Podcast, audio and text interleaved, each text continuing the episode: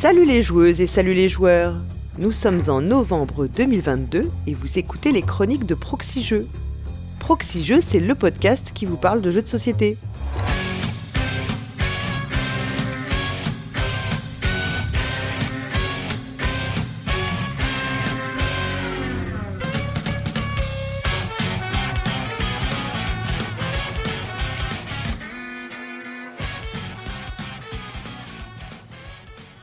Je suis Paul Gara et ce mois-ci, pour m'accompagner, j'ai choisi de faire appel aux plus engagés, que dis-je, aux plus enragés de la Proxy Team.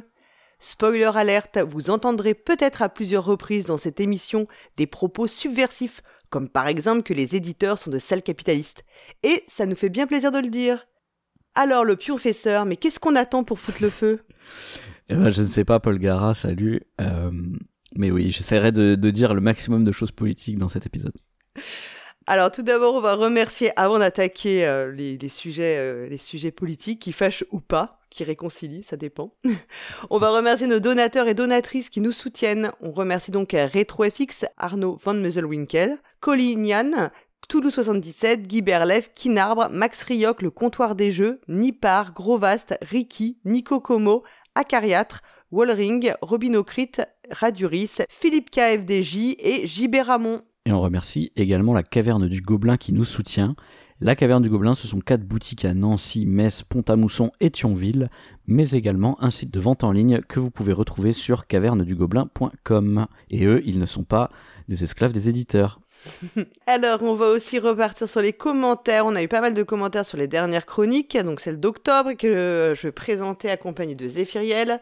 Donc tout d'abord, on avait un commentaire de Nadler qui te, euh, bah, qui te disait euh, bah, Le pionfesseur, est-ce que tu pourrais lui définir ce qu'est le tempo dans un jeu? J'ai dû utiliser ça dans ma chronique un moment, et puis euh, du coup, il s'est posé la question. Donc comme ça, tu prends des commandes de, de chronique. C'est quoi ça Ouais, mais tu vas voir que je suis faible et que effectivement, je vais, je me suis inspiré de ce qu'il m'a dit parce que je me suis dit c'est vrai que ça fera un bon sujet de chronique et en fait ça fait plusieurs fois que j'ai vu un commentaire similaire, c'était peut-être dans un sortant le grand jeu ou un truc comme ça, c'était peut-être pas de Nadler, hein, mais des mhm. gens qui se demandaient euh, bah, qu'est-ce que vous appelez un jeu à tempo, des choses comme ça, donc euh, je me garde ça sous le coude et peut-être une chronique va arriver très très très très bientôt.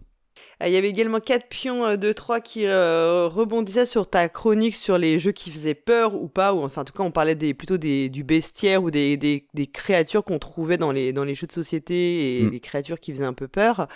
Et après on revenait sur les jeux qui, qui faisaient potentiellement peur. Euh, elle, elle disait qu'elle connaissait pas du tout les jeux que tu avais cités, mais elle disait qu'elle n'avait pas forcément ressenti l'horreur, et elle parlait de Subterra, où on sent un peu la mm. pression, mais c'est pas vraiment la peur apparemment. Ouais, je sais pas, j'y ai pas joué, mais euh, ce, qui, ce, qui, est intéressant dans Subterra, c'est que ce serait l'environnement qui ferait peur, quoi. Hmm. Pas une créature. C'est un, jeu coop, c'est ça, où t'es sous terre, non c'est un... Ouais, ouais, c'est ça, bah, comme le nom l'indique. Après, je sais pas Il y avait un film d'horreur comme ça, avec des... un groupe de filles qui fait de la, de la spéléologie. Ah, et, qui finissent euh, enfermées dans une grotte, genre, un truc comme ça. Avec des créatures dégueulasses, je crois. ah, bah, peut-être ça. Ça ressemble à un synopsis de beaucoup de films d'horreur. oui, exactement. Euh, on a également RetroFX qui, toujours sur ta chronique, parlait de A Nightmare on Elm Street ou Atmosphere. Alors on va voir qu'Atmosphere, c'est revenu dans plein de commentaires, hein, que ce soit mm. dans les commentaires proprement parlé ou même sur le Discord, euh, puisqu'on a, qui c'est qui c'est, euh, bah, Gnocchi Garou, est-ce qu'on peut dire encore le meilleur pseudo du monde? Oui, très bonne idée. Euh, qui dit que lui, il a été traumatisé enfant par le fameux jeu Atmosphère avec la cassette VHS et le maître des clés qui faisait très très peur, voilà. Est-ce que toi, il t'a fait peur? Ah ouais, moi aussi, ça m'avait traumatisé. Mais comme dit, en fait, j'étais plus sur les représentations que sur les jeux d'horreur et euh, là, je m'étais concentré sur les, les créatures, on va dire. Et je pense que dans Atmosphère, c'est un peu particulier parce qu'il y a vraiment un gros focus sur euh, cette espèce de maître de jeu là, qui s'appelait le mm. maître des clés qui n'est pas vraiment une créature, tu vois, on dirait plus un espèce de je sais pas comment dire ça. Bon, c'est un méchant plutôt, il fait une Ouais, c'est une sorte de nécromancien, je sais pas, mais on dirait plus un sorcier, tu vois, un truc comme ça que vraiment une créature. Par contre, effectivement dans le jeu, il y a quand même des créatures, tu vois, il y a le il y a un zombie, euh, il y a le baron samedi, tu vois, il y a il y a euh, une sorcière, il y a euh, un vampire, tu vois, il y a des trucs comme ça. Mais mm. c'est pas pour moi c'est pas hyper important et c'est pas leur figure qui est utilisée puisqu'en fait c'est juste pour distinguer les joueurs tu vois c'est comme s'ils étaient jaune bleu rouge ce serait vraiment pareil quoi moi je me souviens avoir joué à Atmosphère euh, adulte Enfin, donc tu vois, je crois que j'avais 18 ou 19 ans et bah, de mm. fait, le maître des clés m'a pas du tout fait peur et je le trouvais même un peu un peu cheap quoi. Ouais ouais. c'est un truc je pense que effectivement si tu as joué enfant, il peut te marquer mais en dehors de ça, c'est bon, il est un peu c'est plus plus rigolo que voire ridicule que que, effrayant quoi, bah, j'avoue. Après, c'est un jeu avec des, des jumpscares, quoi. C'est-à-dire qu'il y a des moments où il apparaît à l'écran sans signal et du coup, euh, ça peut te faire peur, quoi. Ouais, ouais, mais je me souviens surtout avoir euh, beaucoup rigolé, mais euh, bon, je pense que c'était la magie de l'enfance qui était partie. Ouais. On a également un commentaire de Gerny Lolo qui revient donc sur les, les, chroniques en général et qui nous dit Sinon, est-ce que ça snap un max par ici? De mon côté, je suis accro au jeu. Alors, il parle de Marvel Snap. Mhm. Euh, qui est une un jeu d'application. Alors, est-ce que tu crois que là aussi on va avoir une commande? Il faut arrêter là les, dans les commentaires de faire les commandes de ce dont vous avez envie qu'on parle là, c'est pas possible. Je pense qu'il risque quand même d'avoir euh, pas, forcément une euh, une commande, mais il va avoir une réponse à sa question en tout cas. Exactement. on dévoile un petit peu le, l'émission. On a aussi bah, MCJC qui a pris le temps de faire un petit commentaire et euh, bah, qui dit que le, le pionfesseur a réveillé l'esprit de Twin en lui. Donc, euh, bah oui, ce que laisser des commentaires, comme le, l'a longtemps fait Twin, c'est euh, quand même meilleur des choses au monde sur 20 sur son échelle. Donc, c'est cool. Faut toujours nous laisser des commentaires. Peut-être qu'il dit ça parce qu'il a, il est allé faire un Respublica Romana après, je sais pas. Oui, ce serait le meilleur combo du monde, quoi. On a également euh, Tatmaza qui disait que, euh, comme d'habitude, Zephyriel arrive presque à me faire craquer pour le jeu qu'il présente jusqu'à ce moment où je me dis, en fait, je ne joue jamais en solo. Alors après, le jeu dont on parlait Zephyriel le, mois dernier, c'était Cartographeur et en plus, ça se joue, euh, enfin, tu, tu, peux y aller parce que, ça se joue, ça se joue pas que en solo, hein, ça se joue sans problème à, à, plusieurs joueuses, donc faut pas hésiter. Moi, je, je trouve que c'est un très bon, un très bon draw and write, enfin je sais pas, flip and draw, flip and draw plutôt que, euh, ou je sais pas comment on dirait colorier. Euh, euh ouais. tu vois ça. Ça devient compliqué maintenant les catégories des roll and write. Il y a trop, De, trop de catégories. C'est vrai. On a également donc euh, beaucoup de commentaires hein, de Pogman ou la carrière qui sont revenus sur les, le fait de pouvoir faire peur dans le jeu de société. Alors je vous, je vous encourage, on va pas refaire les débats ici. Hein qu'est-ce qui peut euh, effectivement faire ressentir euh, une émotion aussi forte que la peur et qui est aussi peu contrôlable en mm. fait, enfin, qui, est, difficile à, maîtriser et à forcer en tout cas. Donc je vous laisse regarder les commentaires. Et puis on avait enfin Didier qui dans les morceaux des années 80 nous que en référence à Greenville euh, nous ah proposait des, des, musiques de Genesis. Euh, pour aller euh, parfaitement euh, avec le, sujet. Je, reviens rapidement juste sur la peur. On peut dire quand même qu'on peut aller écouter le dossier sur la narration dans les jeux de société qu'on a sorti. Parce que là-dedans, à un moment, j'évoque justement le sentiment de peur, plus précisément parce que là, c'était pas le but de mon, analyse de la fois précédente, c'est juste que j'ai terminé sur une phrase qui disait que mm. j'arrive pas à avoir peur dans les jeux de société, mais c'était pas du tout le propos, je l'ai pas du tout développé dans cette analyse-là, je l'ai beaucoup mm. plus développé dans le dossier, voilà c'est vrai que c'est un sujet sur lequel on est revenu puisque c'était dans les dix thèmes euh, que je trouvais qu'ils n'étaient pas suffisamment euh, abordés ou mal abordés dans les, dans les jeux de société, et notamment dans les jeux narratifs. Hein. Je pense que tu étais plus axé sur Oui, euh, c'est ça. Moi, plus, euh, moi, je, parce que je pense que c'est là qu'on peut, peut, on peut l'obtenir bah, assez moi, facilement. Je, moi, j'avoue que franchement, j'ai repensé entre les chroniques et le dossier qu'on a fait, puisqu'on a participé tous les deux. Alors, moi, j'ai jamais trouvé un jeu auquel j'ai vraiment éprouvé, mais ne serait-ce qu'un semblant de peur. Hein. Enfin. Hmm. Bah, moi, tu vois, même pas un petit frisson, quoi, tu vois. dans des jeux vidéo, quoi, moi. Ah oui, dans des jeux vidéo, ça, bien sûr. Enfin, mais ou même euh, dans un livre dont vous êtes le héros. Hein. Euh, euh, le manoir, le manoir des ténèbres, il fait peur. Hein. Moi, j'ai plus de souvenirs de lecture, plus j'ai plus de souvenirs de, oui, de, tu vois, de, dans les lectures que dans le, dans le jeu de société. Enfin, même dans le jeu de société, j'ai aucun souvenir d'avoir ah peur d'une quelconque manière, quoi. Je dis livre dont vous êtes le héros parce que c'est un livre-jeu. Oui, je comprends bien ce que tu veux dire. Même ouais, dans les livres dont vous voulez être le héros, je ne sais pas, je, je réfléchis.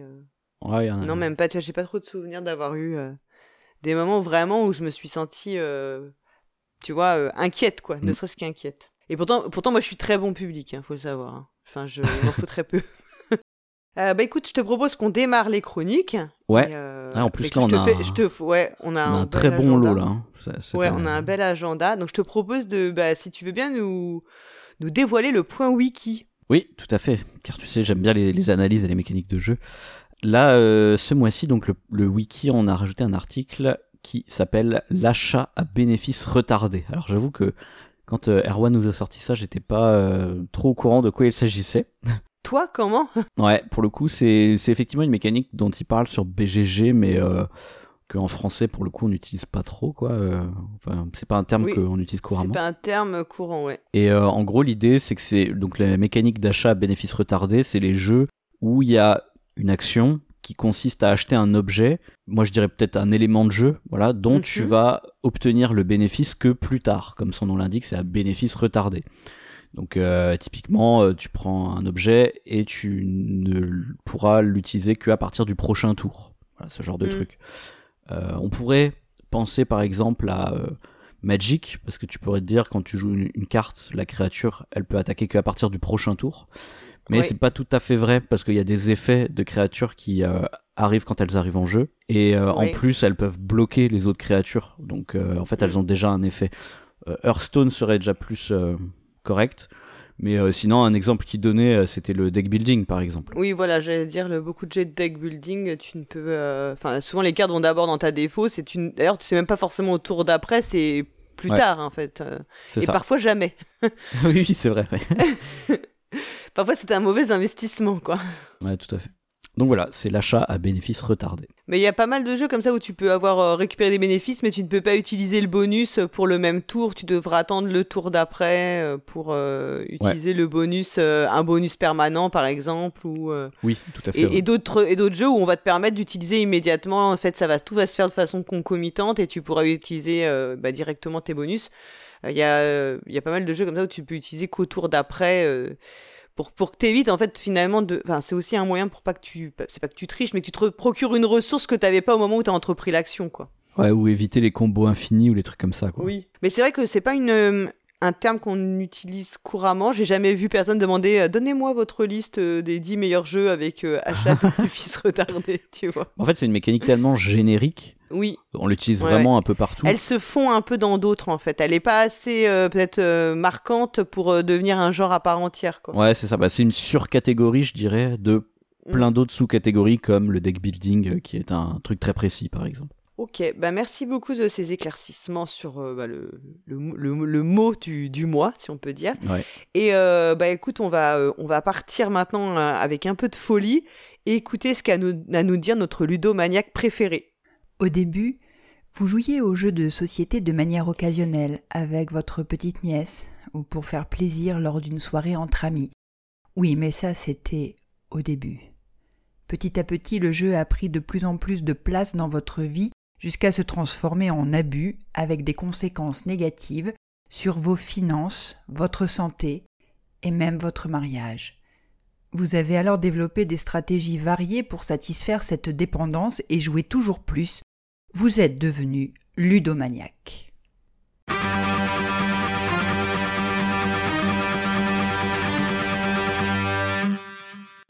Bonjour auditrices et auditeurs de Proxy Jeux, mon nom est Mad et je suis une addicte.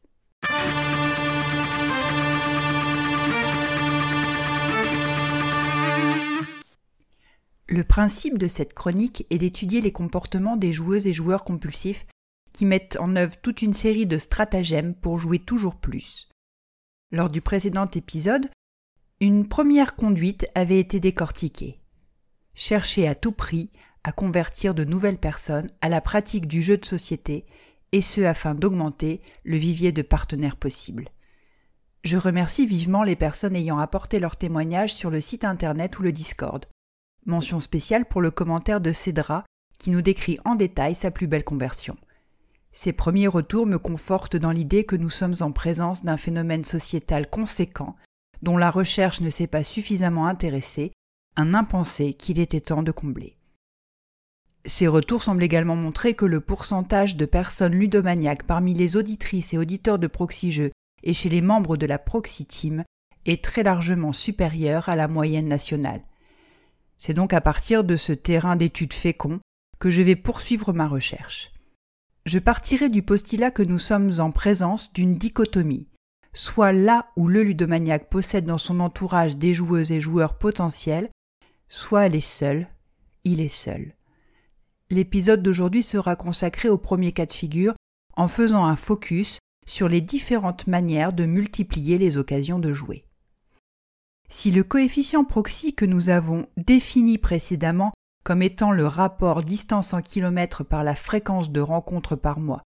Si le coefficient proxy donc est élevé, et c'est le cas chez des collègues de travail en présentiel, la méthode la plus simple est de toujours avoir sur soi ou dans une armoire de son bureau un jeu à la règle accessible et à la boîte pas trop volumineuse qu'il sera alors facile de dégainer lors de pauses déjeuner qui s'éternisent ou de réunions qui ne démarrent pas à l'heure. Les plus acharnés iront même jusqu'à monter des clubs de jeux de société le mardi, salle carrière de 12h30 à 13h30. Un point de vigilance cependant, ne laissez pas la responsabilité de la communication à un collègue peu averti. Sinon, vous risquez de vous retrouver avec un visuel de jeu de loi peu vendeur et surtout peu représentatif de vos véritables ambitions sur l'affiche qui annonce le prochain rendez-vous. Dans le cas d'un déplacement professionnel ou familial, avec des temps d'attente probables, comme euh, voyage en transport en commun ou rendez-vous médical, avoir dans son sac à main ou son sac à dos quelques cartes de contrario, top 10 ou TTMC peut s'avérer particulièrement judicieux. Bien sûr, vous pouvez toujours facilement émuler certains jeux comme avec un 6 qui prend ou avec une simple ardoise. Au sein de la famille, offrir un jeu de société pour un anniversaire ou au moment de Noël permet de lancer après le repas de fête, ou même pendant si celui-ci n'en finit pas, une partie du dernier jeu de la hype. Astuce qui fonctionne également dans la sphère amicale. D'ailleurs, les observations montrent que de nombreux ludomaniaques se portent volontaires pour effectuer l'achat du cadeau commun lors d'un pot de départ à la retraite ou une fête d'anniversaire. Plutôt que d'apporter des fleurs à un dîner ou à une soirée, les accros du jeu offrent Time Bomb, même si le danger est non négligeable de se fâcher avec une partie des convives. Pour les activités festives de veille de vacances, ils proposent un bowling, un laser game ou une escape room. Si le coefficient proxy est faible à cause d'une distance trop importante par exemple, mais que la conversion de vos connaissances est plutôt bonne, intense voire même extrêmement intense, il est possible de provoquer les rencontres en organisant des après-midi, des soirées et même des week-ends entiers jeux. Afin que le plaisir ludique dure plus longtemps, orientez-vous vers des titres dont les durées de partie sont de plusieurs heures, ou bien des jeux qui continuent d'occuper votre esprit même loin de la table, comme peut le faire une enquête de Sherlock Holmes Détective Conseil ou une aventure de Lord of the Rings, des heures à élaborer de nouvelles pistes ou à discuter des choix opérés. Si ces rendez-vous deviennent réguliers, les plus acharnés montreront une association ou bien une ludothèque associative avec parfois des subventions à la clé et donc des moyens pour acheter encore plus de jeux. Dans le billet sur le site internet de Proxy vous trouverez une carte mentale reprenant les éléments évoqués ici même. Profitez de votre visite pour donner dans les commentaires vos astuces pour multiplier les possibilités de jouer. Partagez vos expériences, faites votre coming out. La prochaine fois, nous nous pencherons sur les combines développées par les joueuses et joueurs dépendants qui n'ont personne avec qui jouer. À bientôt pour de nouvelles observations et d'ici là, jouons bien. Eh ben merci beaucoup Mad. Donc je, vois qu'elle continue un peu plus loin dans, la folie. Ouais. Alors est-ce que toi, puis on fait ça, tu te qualifierais de ludomaniaque? Euh, Sûrement, je sais pas. Euh, j'aime pas trop qu'on qualifie les les gens de, enfin les, les joueurs de de malades ou quelque chose comme ça. Mais ou de drogués ou qu'on fasse des rapprochements avec les, les addictions. oui, c'est ça. Mais mais Là, c'est pas pareil parce que évidemment, il y a un contexte très humoristique, donc je trouve ça très très rigolo. Et euh, surtout, ce que j'aime bien avec Mad, c'est qu'elle a ce côté euh, comment euh, très scientifique, très analytique. Hein. J'ai dit que j'aimais bien l'analyse, donc euh, là, moi, ça me fait très plaisir sa petite analyse. Et euh, moi aussi, si, si, si je peux passer commande, tu vois. moi, je constate, tu vois, que dans, dans sa première chronique, elle nous avait expliqué comment faire un développement euh, spatial de notre espace de jeu, hein, comment obtenir des nouveaux joueurs. Là, elle a dit comment faire un développement quantitatif, comment jouer plus. Et euh, moi, je lui demande maintenant, peut-être que tu pourrais nous faire un développement qualitatif. Comment jouer au meilleur jeu de notre, de notre ludothèque? Non, non, au meilleur jeu, moi je parle. D'accord. Parce que c'est gentil là, mais du coup, je joue que à des gateway games, tu vois. Oui. Oui, oui, je vois ce que tu veux tu dire. Vois, comment je fais pour euh, convertir vers du Toilette Imperium? C'est une vraie euh, problématique, ça, je pense, pour plein de, joueurs. Oui, faire passer le cap, un cap, c'est ça, tu veux dire? Ouais, c'est ça. Comment faire venir les gens sur des jeux de 8 heures, quoi. Ah ouais, mais je, mais je pense que tu es obligé de passer, ouais, tu es obligé d'y aller de façon progressive. Hein. C'est une sorte d'entraînement, tu vois, tu vas faire euh, progressivement. Enfin, pour l'avoir expérimenté un peu, moi je suis partie, enfin j'ai des personnes avec qui euh, qui n'avaient euh, jamais euh, joué au-delà du petit chevaux, enfin tu vois les jeux très très classiques qui sont un peu ceux à quoi on a pu, tout le monde connaît, on va dire, je pense que ce que tout le monde connaît, jeux de loi, petits chevaux et compagnie, qui sont passés à du Just One, à du Cité perdue, et puis aujourd'hui, puis dernièrement qu'on quand même joué au Pilier de la Terre et à Fresco, donc je pense que tu ah oui. J'aimerais l'analyse, euh, l'analyse scientifique de MAD, tu vois, pour, pour bien comprendre ces, ces mécanismes, tu vois, d'entraînement des gens. Comment, oui, pour donner des, finalement aussi des, des trucs et astuces pour nous tous. Euh, oui, aussi, toutes pour... C'est sûrement ça le plus intéressant pour, pour le mettre en pratique directement, tu vois. Mais sinon, tu vas faire 25 parties de Splendor et toi, tu, tu peux pas ça. Bah oui, voilà, c'est ça. Donc bah, Mad, tu sais que dans deux mois, on attend, euh, on attend ta, comment dire, on, on, attend ta chronique commandée. C'est le, c'est le mois des commandes, le mois de novembre. Disons que, disons que je te donne des idées, voilà. Source d'inspiration, le pionfesseur. C'est ça. Il est source d'inspiration. Et bien maintenant, on va écouter. Alors attention, ça c'est un moment important. On va écouter les plateaux numériques. Et oui, parce que bah, les plateaux numériques, on vous l'avait dit, c'est pas totalement fini. Hein. c'est une, chronique qui a été mise en pause parce qu'elle était faite euh, en alternance entre Cyrus et Fendoel. Fendoel euh, n'étant plus dans l'équipe et euh, bah, Cyrus avait toujours expliqué qu'il pourrait pas faire tous les mois, même tous les deux mois, c'était compliqué. Donc on a dit que c'était une chronique un peu libre. Qui veut peut s'en emparer. Et on a donc une surprise pour vous pour ce mois-ci. On écoute tout de suite.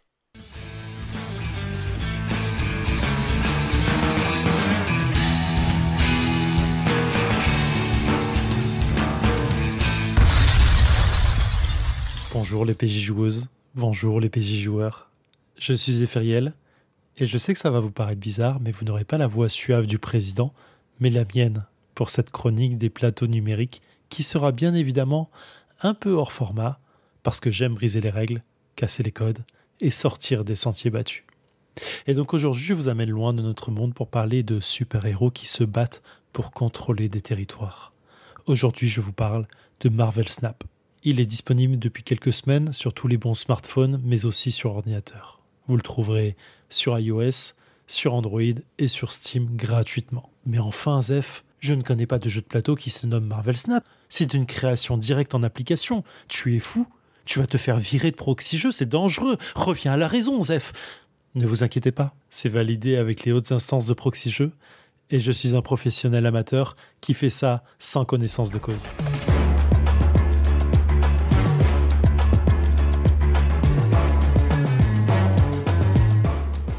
Pour présenter Marvel Snap, il est obligatoire de parler des studios derrière le développement du jeu. Les studios en question sont Nuverse et Second Diner. Nuverse, c'était le studio qui était déjà à l'origine de Warhammer 40 000 Lost Crusade sur application. Mais c'est surtout Second Diner qui est important ici. C'est un studio nouveau qui est monté par un dénommé Ben Brod. Si vous connaissez un peu Hearthstone, le jeu de cartes de Blizzard, ce nom ne vous est pas inconnu puisque c'est le game director depuis plusieurs années, enfin c'était en l'occurrence, et c'est celui qui était aussi le visage connu derrière Hearthstone, c'est celui qu'on voyait régulièrement en interview, qui venait nous parler des nouvelles mécaniques, euh, il a même fait des musiques pour le jeu et ainsi de suite. Il a quitté Blizzard en 2018 pour monter son propre studio de développement et créer son propre JCC, jeu de cartes à collectionner, Marvel Snap. Avoir Ben Brod sur le projet, c'est un peu un argument fort puisque c'est un peu le monsieur qui sait de quoi on parle en touchant à ce genre de jeu. Vous l'aurez compris, c'est vraiment quelqu'un qui a pesé très longtemps dans le game. Pour parler du jeu, il est donc disponible gratuitement sur iOS, Android et Steam. Il faudra un peu attendre si vous avez un téléphone de type Microsoft. Le tutoriel du jeu est simple et efficace. Les musiques sont entraînantes, on a de bonnes voix off qui sont convaincantes aussi bien en VF qu'en VO. Et comme dans tous les bons jeux, vous aurez beaucoup de cadeaux, beaucoup de cartes, beaucoup de crédits, beaucoup d'or débloqué très rapidement dans le jeu. C'est un jeu très addictif, faut y attendre. Vous allez donc apprendre comment on joue au jeu, mais je vais vous l'expliquer aussi parce que, comme on l'a dit, le jeu n'existe pas en jeu plateau. Donc, dans Marvel Snap, vous allez avoir un deck de 12 cartes où chaque carte est une carte personnage de Marvel, héros ou vilain. Chaque carte a plusieurs informations. D'abord, il y a son coût pour pouvoir la jouer. Son coût va de 1 à 6. Ensuite, il y a la force de la carte. Celle-ci va varier de 0 à beaucoup. J'ai vu des forces qui allaient à 20 pour des forces de base, mais ça peut monter plus avec certains bonus. Il y a le design de la carte qui va évoluer au fur et à mesure des parties. On parle aussi bien de l'illustration que du cadre qui va changer de couleur. Et il y a son pouvoir, s'il y en a un, ça dépend des cartes. En général, il y en a, il y a beaucoup de cartes qui ont des pouvoirs, très peu de cartes qui n'en ont pas. Vous commencez la partie en piochant 3 cartes puis à chaque tour, vous piochez une carte supplémentaire. Le jeu se déroule en 6 tours, et donc à chaque tour, vous avez un nombre d'énergie à dépenser égal au tour en cours. Donc au tour 1, 1 point d'énergie, au tour 2, 2 points d'énergie, etc. etc. jusqu'au tour 6, avec 6 points d'énergie à dépenser.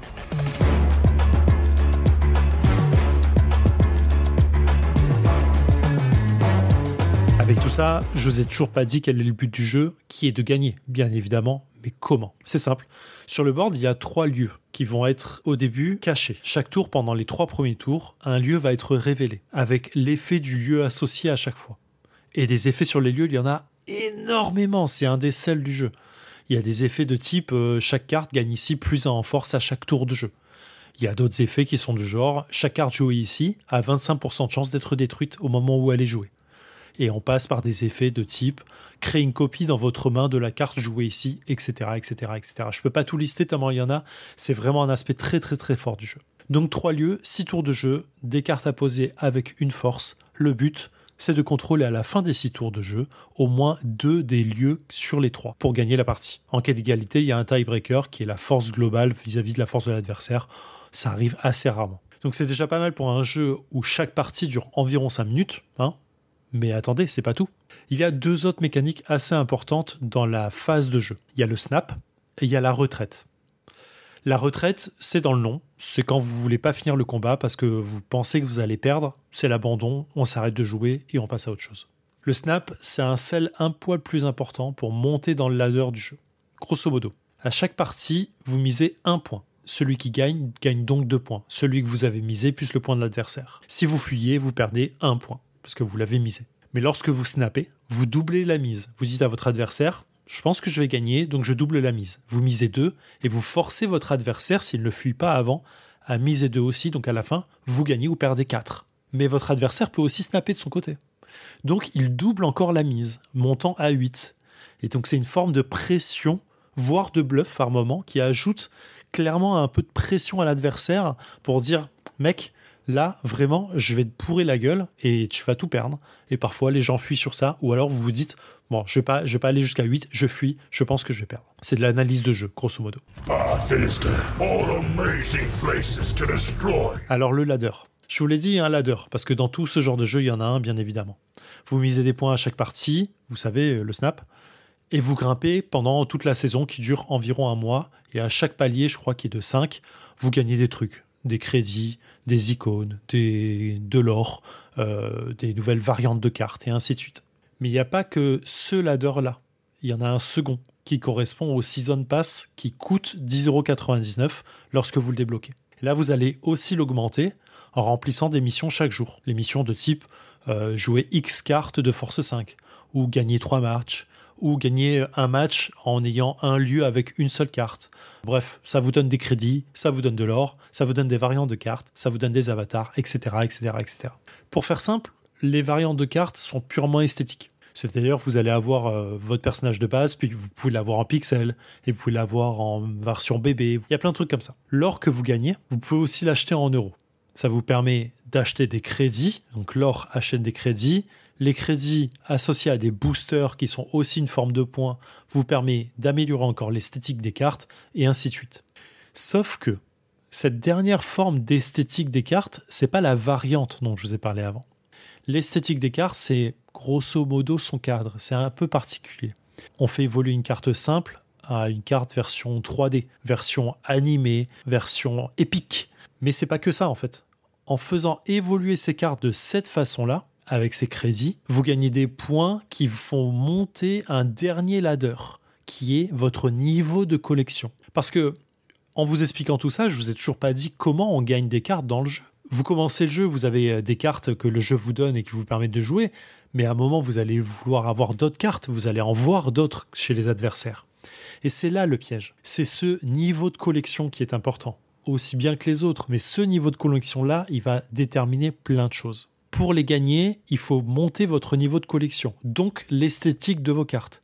Donc pour monter l'esthétique, il faut des crédits, vous vous souvenez. Ces crédits-là, vous les avez avec de l'or. Et l'or, vous les avez avec des euros. La boucle est bouclée, vous avez payé pour le jeu. Alors clairement, vous pouvez jouer sans dépenser beaucoup d'argent ou sans rien dépenser du tout. Ça va être beaucoup plus long, évidemment, parce que ce niveau de collection qui monte, il va aussi déterminer le type d'adversaire que vous allez avoir en face de vous. Les cartes fortes arrivent à un certain niveau de collection.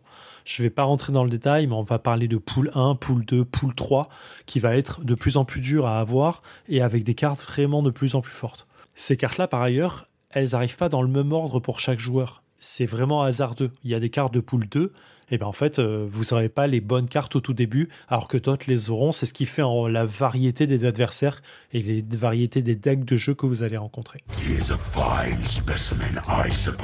Une fois que vous avez tout ça, bah, vous aurez compris que le jeu, c'est une forme de croisement entre bestiole en guerre et smash up. Le premier pour le placement des cartes sur trois lieux, avec une majorité à gagner, deux lieux sur trois, et le petit effet retraite. Le second, Smash Up, pour les pouvoirs des lieux qui sont à chaque fois différents et la diversité des decks. Parce que le sel du jeu, et je l'ai dit beaucoup de fois, il est dans plusieurs aspects, mais gros sel du jeu, il est dans son renouveau. C'est-à-dire clairement dans la diversité des cartes et la diversité de la méta, donc la diversité des decks que vous allez avoir. Puisque les cartes n'évoluent pas elles-mêmes, elles changent de forme et elles vous font monter votre niveau de collection, mais elles ne changent pas en pouvoir, elles ne deviennent pas plus fortes. Ce n'est que la collection qui va évoluer. Je ne vais pas tout détailler parce que ça prendrait énormément de temps et il y a des vidéos YouTube qui le font bien mieux que moi. Mais la méta du jeu, elle est énormément profonde entre les decks de type révélé, qui vont travailler sur le pouvoir des cartes quand elles sont jouées. Je joue une carte, je la révèle, elle fait son effet. Les decks de type continu, ongoing, qui font que lorsque la carte est jouée, elle est sur le jeu et en fait son effet va être continu sur toutes les cartes. Ça va être des cartes type Captain America qui donnent plus un aux autres cartes de son lieu. À chaque fois que vous allez jouer une carte, elle va gagner plus un aussi parce que Captain America est déjà là. Il va avoir d'autres cartes qui vont doubler les effets continus des autres cartes. Donc ça va permettre en fait de faire encore des combos supplémentaires. Il y a les decks mouvements qui vont à un moment donné changer toutes vos cartes d'emplacement sur les derniers tours et surprendre votre adversaire. Il y a les decks défausses où chaque carte défaussée vont devenir plus forte ou vont être joués gratuitement, ou vont revenir dans votre main gratuitement, ou vont se dédoubler pour euh, rester en jeu et aussi revenir dans votre main. Il y a vraiment énormément de choses. Bref, c'est clairement quasi infini et très addictif. Bon, pas autant de magique, je vous l'accorde. Au niveau des autres fonctionnalités du jeu, il n'y en a pas énormément.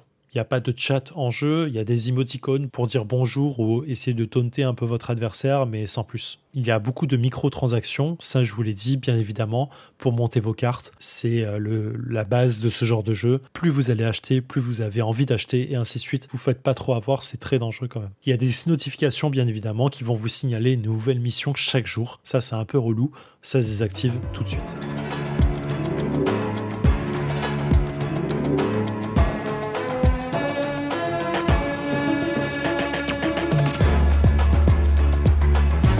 Si avec tout ça vous n'avez pas compris que le jeu est vraiment addictif et très très très sympa à jouer, je sais pas quoi vous dire. Moi je suis assez fan, clairement, je l'ai téléchargé jour 1, là au moment où j'enregistre, je dois être niveau de collection 450. On vient de reprendre euh, la, saison, en cours, donc je suis redescendu niveau 10, j'étais monté niveau 40.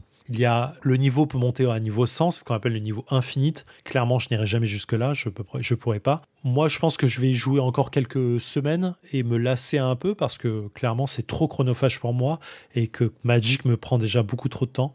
Mais c'est une excellente expérience à tester. C'est clairement fait par des pros du milieu, visuellement très bien réussi. Si vous kiffez l'univers Marvel, franchement, foncez, vous allez, euh, vous régaler tout simplement. Je ne peux de toute façon que vous conseiller de le tester sans dépenser un seul euro puisqu'il est gratuit. Attention, je surveille. Hein. Des vidéos tuto des conseils et autres sont disponibles en masse sur les réseaux. Vous allez voir YouTube, vous allez trouver ça, mais de façon exponentielle. Il y a des très bons conseils pour des decks budget, c'est-à-dire des decks qui sont faits gratuitement sans dépenser d'argent. Comme ça, vous vous prenez pas trop la tête et vous pouvez vous amuser et voir si vous kiffez. Il y a d'autres fonctionnalités qui vont arriver au fur et à mesure du temps, euh, de type euh, social, surtout pour euh, se faire des listes d'amis, ce genre de choses C'est plus ou moins annoncé, on verra ce que ça donne. Clairement, le jeu évolue aujourd'hui déjà de jour en jour. Voilà, c'est la fin de ce plateau numérique. C'était mon premier. J'espère peut-être en faire d'autres par la suite. Clairement, j'avais très envie de parler de Marvel Snap. J'étais tellement à que je pouvais pas passer à côté. Et j'ai eu l'accord un peu de tout le monde pour le faire, même si effectivement il n'y a pas de jeu réel, de jeu de plateau à la base pour faire ça. C'est un peu une exception. C'est peut-être pour ça que c'est moi qui la présente aujourd'hui. Dites-moi ce que vous en pensez, si vous jouez ou pas. Je sais que certains d'entre vous y jouent, je l'ai vu passer sur le Discord. N'hésitez pas à me dire si j'ai oublié quelque chose dedans, euh, à venir m'en parler, mettre des commentaires, tout ça. Je suis très preneur, j'adore ce genre de choses. Je vous kiffe, prenez soin de vous, on se retrouve dans un mois. Ciao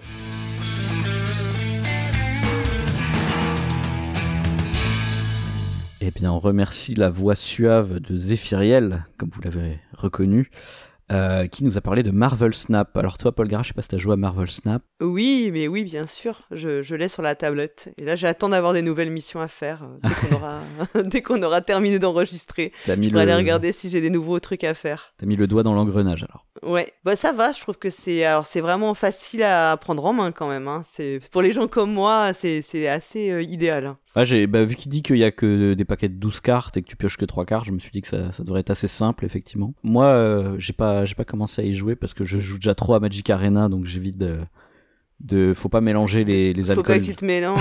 Ouais, les alcools différents. Non, non, mais euh, moi, j'ai, bah, je trouve que en fait, tu joues, euh, c'est assez effectivement rapide et addictif parce que tu relances, comme ça dure pas longtemps, tu relances très facilement une partie, puis t'as as mm. tout, ce qui explique bien, tous ces petits systèmes de récompenses qui sont très gratifiants. Euh, bah, comme lui, moi j'ai mis 0 euros dedans et euh, il est hors de question que je mette, euh, enfin tu vois, que j'achète quoi que ce soit, parce que je vois vraiment pas l'intérêt pour le usage que j'en ai. Enfin, je, je, suis pas sûr. Même pour plus d'usage, je vois vraiment pas l'intérêt. en revanche, alors je, je sais pas, peut-être je dis un truc débile, mais moi je gagne énormément, donc ça m'inquiète un peu. Je dis bah. c'est pas possible. Je ne sais pas comment c'est possible parce que je suis pas non plus, c'est pas mes, ma cam ce genre de jeu, tu vois. Je suis pas non plus ultra je me sens pas comme quelqu'un du super fort dans les jeux de cartes euh, à, à, combo comme ça. Et euh, là, je trouve que j'ai un taux de victoire qui me paraît euh, pas anormal. Quoi, donc, t'es, trop fort, écoute à ce jeu-là. Non, non, je pense pas. Je pense que je tombe que sur des gens. On, ils m'envoient que des gens qui sont c'est la première partie et c'est pour ça que je gagne. Après, si t'es bas en termes de rang, c'est normal que tu tombes sur des débutants. Oui, parce que je joue pas non plus. je joue pas non plus tout le temps, tout le temps, tu vois. je pas. Quand il a dit son niveau là, j'ai rougi parce que j'avais. Euh, moi, je suis pas du tout ça. je, joue je joue un petit peu, mais je joue pas non plus euh, mm. énormément. Enfin. En tout cas, moi, ce que je trouve intéressant, c'est que il y, a un délire un peu méta euh, dans le jeu où, avec le système de snap où finalement tu mises quelque chose qui est en dehors de la partie quoi c'est-à-dire tu mises ton tu augmentes la valeur de la partie dans ton rang en fait ça, ça, je trouve ça super intéressant. ça me fait penser bah, au début de Magic, hein, il y avait un truc comme ça où tu misais une carte de ton deck à la base et il y avait euh, quelques cartes qui ont été bannies depuis euh, qui te permettaient d'augmenter la mise de ton adversaire ou ta propre mise ou des trucs comme ça, tu vois. C'était vraiment le système de snap, hein, littéralement. Euh, c'est vas-y, on double la mise, sauf que c'était des cartes Magic et du coup c'était une carte au hasard de ton paquet. Donc tu pouvais avoir une carte qui valait beaucoup plus cher tu sais, tu faisais un deck avec que des communes, comme ça l'adversaire, tu avais des chances de lui voler ses rares ou des trucs comme ça, quoi. Ouais, mais c'est pas mal parce que ce système où tu peux doubler ta mise et tout, c'est aussi, comme il le dit, hein, c'est un gros truc d'intimidation. Un bah peu, oui, hein. oui. Ça fait un peu en mode genre, euh, j'ai, j'ai un jeu de malade, tu vas voir, je vais t'écraser. Mais je me demande comment ils vont faire du coup pour faire de l'e-sport sur ça. Parce que du coup, vu que c'est un élément qui est finalement dehors de la partie, tu vois, qui, qui est intimement lié au, au, fait, au système de rang, bah comment tu fais pour faire des tournois de ça, tu vois? Je suis assez curieux, tu vois. Peut-être qu'il faut atteindre un certain nombre de, de points de rang, tu vois, et que du coup, euh, le fait de miser, tu vois, ce sera, euh, ça va jouer sur plusieurs parties, quoi, un truc mm. comme ça, je sais pas. Mais c'est intéressant, moi je suis curieux. Bon, en tout cas, euh, moi qui n'ai aucune, euh, aucun intérêt pour l'univers euh, Marvel, mais vraiment zéro, et je n'y connais que, je n'y connais rien, et ça ne, je n'arrive pas du tout à m'y intéresser, c'est, j'avoue. Je bah, ça, ça fonctionne quand même très bien. Le jeu en lui-même fonctionne très bien parce qu'il est vraiment, il est simple, assez intuitif, et puis comme c'est rapide, tu vois, c'est c'est très cool. Ah, c'est aussi un, des trucs qui me donnait pas envie, c'est que pareil, je Marvel, j'en ai un peu rien à cirer. Et... Ouais. Et euh, bah, c'est de la merde capitaliste pour moi, tu vois, ce truc-là. c'est vraiment une licence euh, surexploitée pour rien, quoi. Moi, ça m'évoque rien, du coup, dans mon imaginaire, donc. Ouais, pareil. Et je pense aussi que la profusion de Marvel euh, depuis quelques années m'a carrément, c'est, arrive à, la, à provoquer presque de la nausée chez moi. Donc, ouais, bah c'est un peu pareil. Bien, bah je vais pouvoir faire un truc rigolo là quand même. Je vais pouvoir me lancer à ma propre chronique, donc on va écouter mes analyses, les analyses du pionfesseur donc.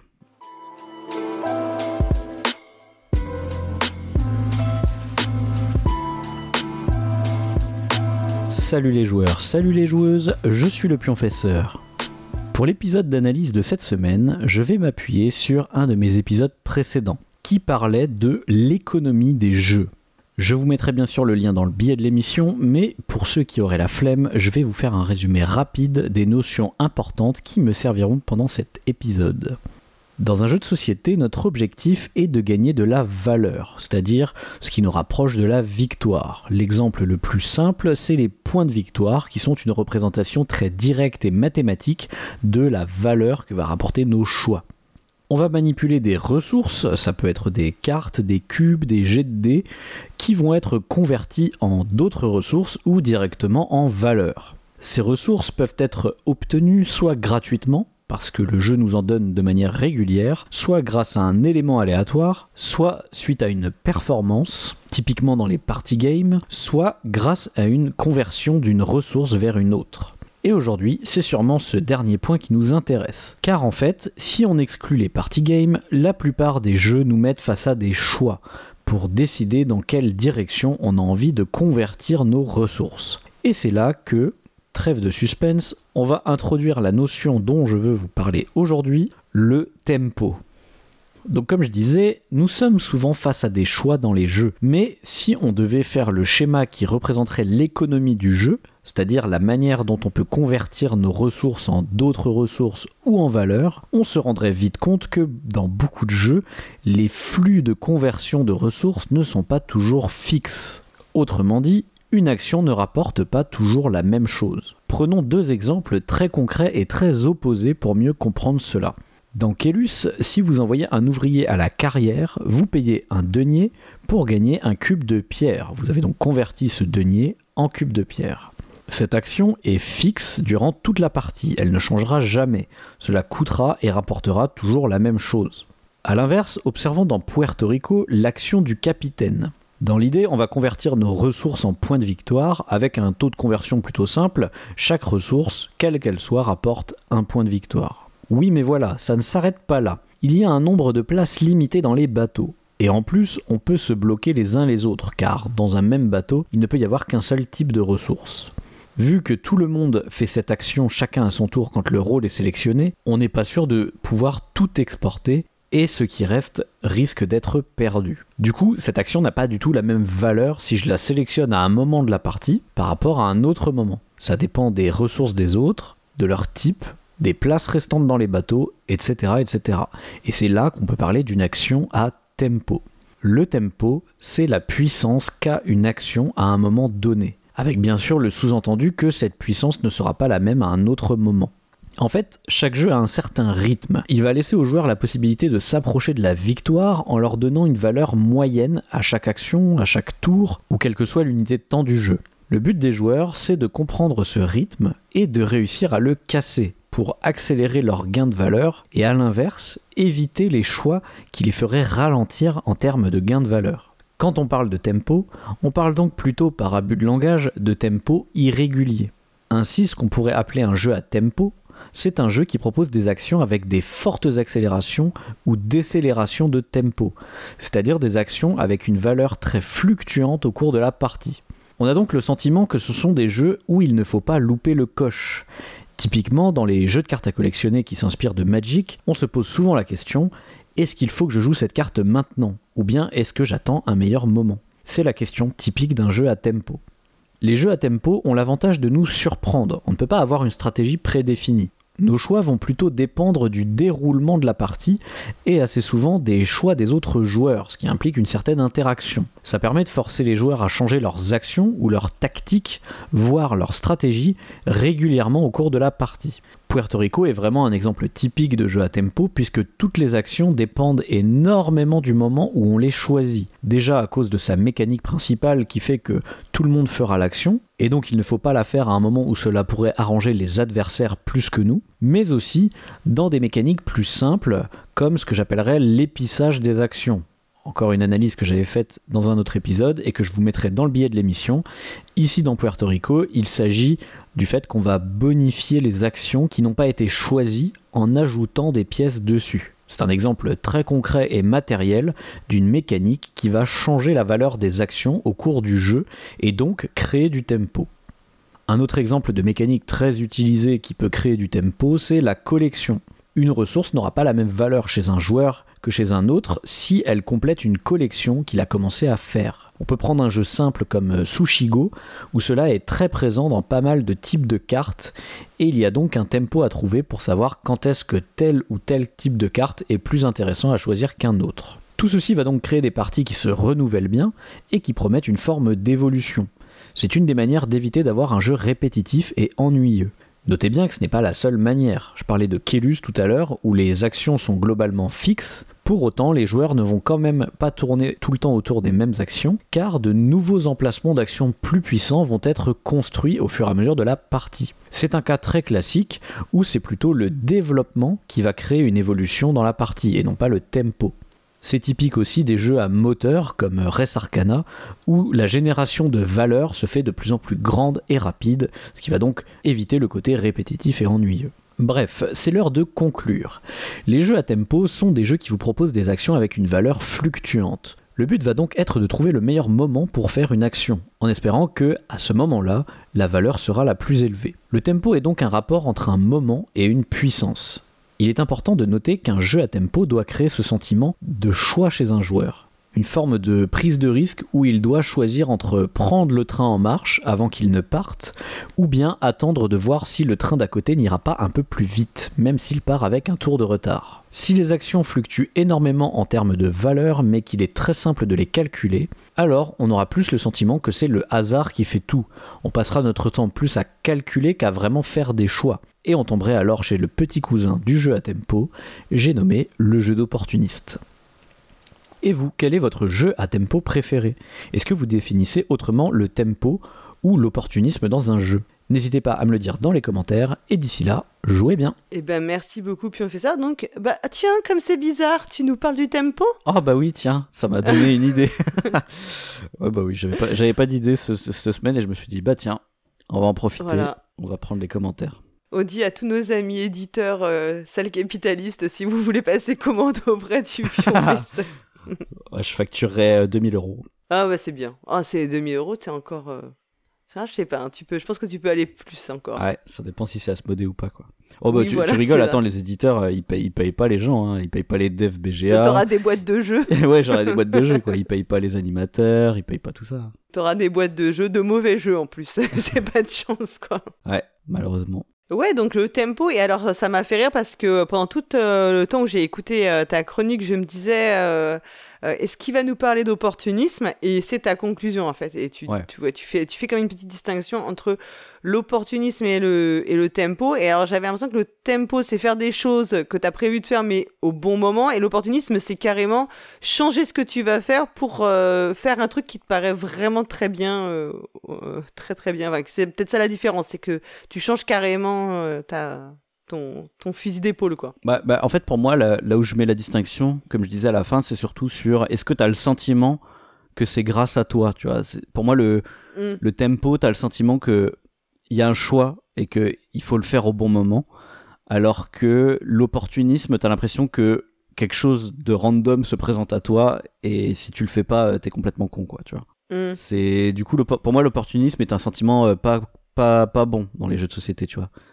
Ah c'est un truc négatif parce que c'est euh, c'est un jeu qui c'est le jeu qui t'emporte et c'est pas toi qui as le sentiment de faire la décision. Alors que le tempo, euh, c'est plus intéressant parce que ça te donne un sentiment de choix, ce qui est quelque chose de positif pour moi dans les jeux. Bah moi, je, enfin, je sais pas du coup comment, mais moi je sais que j'aime beaucoup les jeux où à un moment tu peux choisir de faire quelque chose d'inattendu que t'avais pas du tout prévu. Ouais. Parce qu'au moment où tu vas le faire, c'est une très bonne chose. Donc moi, enfin, j'ai tendance à dire que j'aime bien l'opportunisme dans les jeux justement. Mais peut-être que c'est euh, le tempo. J'aime bien ça en fait. Mais je suis pas, je sais pas, j'arrive pas, j'arriverai pas trop à le définir. Il faudrait que j'y réfléchisse la prochaine fois que j'aurai le sentiment dans une, dans, tu vois, en cours de partie. Mm. Euh, mais moi, j'aime bien ça, en fait. je suis pas toujours euh, fan d'avoir une stratégie ou quelque chose un peu de but en blanc et d'essayer de m'y tenir. Euh, j'aime bien profiter des, mm, ouais, des opportunités qui se créent euh, pendant la partie. Ouais, j'aime bien ça aussi, moi. Bah, typiquement, un truc comme euh, Race for the Galaxy, je trouve que pour le coup, euh, ça, ça, te propose des gros changements de stratégie ou de tactique, mais j'appellerais pas ça un jeu d'opportuniste. Il me semble pas que quelqu'un m'ait déjà dit c'est un jeu d'opportuniste, tu vois. Mais en fait, c'est pour ça aussi que j'aime bien qu'il y ait un peu d'aléatoire dans les jeux, parce que je trouve que ça favorise aussi ce, ces situations, quoi. Tu ah vois, oui, je sais ce que je veux dire. Ah bah, je suis complètement d'accord avec ça. Et c'est pour ça que j'aime pas trop. Enfin, j'ai du mal avec. J'ai du mal à comprendre. Euh, je peux le comprendre intellectuellement, mais tu vois, au niveau des, des sensations, je suis toujours. Euh, dans, j'ai toujours un peu d'incompréhension sur les gens qui disent qu'ils aiment pas du tout le hasard, l'aléatoire, enfin, qu'ils veulent pas du tout d'aléatoire dans le jeu, qui veulent que du contrôle je me dis ça fait tellement partie aussi du, du plaisir de l'imprévu euh, mm. finalement et je trouve que c'est ça qui rend les choses un peu plus euh, mémorables euh, quand il se passe des choses que tu n'avais pas forcément prévues qu'il y a des éléments auxquels tu n'avais pas forcément pensé des situations qui sont pas sous contrôle moi, je trouve que c'est c'est plutôt ce que je vais aimer aussi dans les jeux. J'aime bien qu'il y ait un, mélange, évidemment. Hein. Quand il y a mm. que des jeux euh, avec de l'aléatoire, bon, bah, c'est sûr qu'après, tu te dis, bah, enfin, ça sert à rien de jouer, quoi. Enfin, ou tu pourrais ne pas jouer, ou je sais pas. Ou...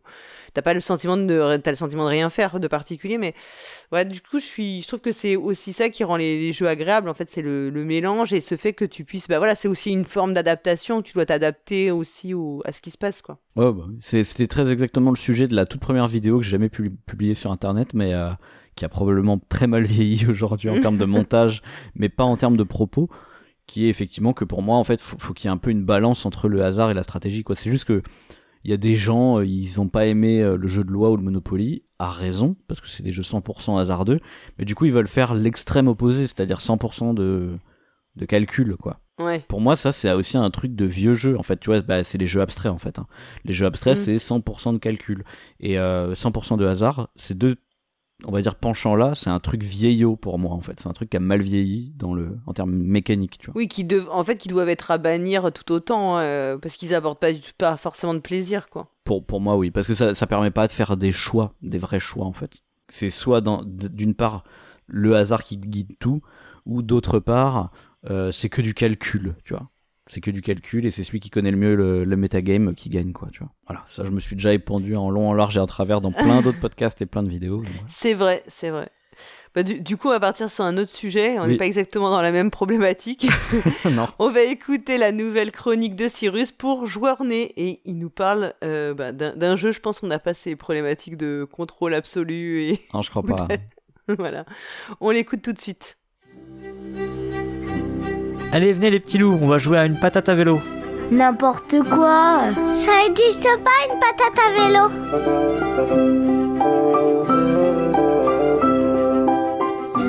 Bonjour les mamans joueuses, bonjour les papas joueurs, je suis Cyrus et cette fois dans Joueur Né on va changer de registre. On quitte les jeux joués et les machines de fête foraine pour aller dans un registre 100% fun. On va en effet profiter d'un petit ralentissement dans l'approvisionnement en nouveautés pour revenir sur un jeu paru l'année dernière, une patate à vélo. Une patate à vélo est un jeu d'Élise Gravel et Joël Gagnon, édité par Randolph et illustré par Élise Gravel elle-même. Une équipe 100% québécoise. D'ailleurs, le jeu lui-même a été également fabriqué au Québec. C'est un jeu qui se joue de 2 à 4 joueurs et joueuses à partir de 3 ans et l'éditeur recommande le jeu jusqu'à l'âge de 6 ans. Les parties durent soi-disant 20 minutes, mais vous pouvez compter moins. D'expérience, nos parties durent plutôt entre 5 et 10 minutes. Le jeu est vendu chez notre sponsor, la Caverne du Gobelin, au prix de 19,90€. Une patate à vélo est un jeu coopératif. Encore? Bah oui, que voulez-vous, c'est clairement la mode en ce moment, et particulièrement dans les jeux pour enfants. Dans ce jeu, il va s'agir d'être unanime sur des propositions générées par le jeu. Pour cela, rien de plus simple, deux paquets de cartes, des cartes patates et des cartes vélo. Ah, bravo, vous avez suivi. On retourne donc une carte patate et une carte vélo et on obtient une proposition du type euh, est-ce que ça se peut une chaussette qui fait de la planche à roulettes? Ou encore euh, est-ce que ça se peut une grand-maman qui joue au hockey? Et Je vous ai dit que c'était un jeu québécois.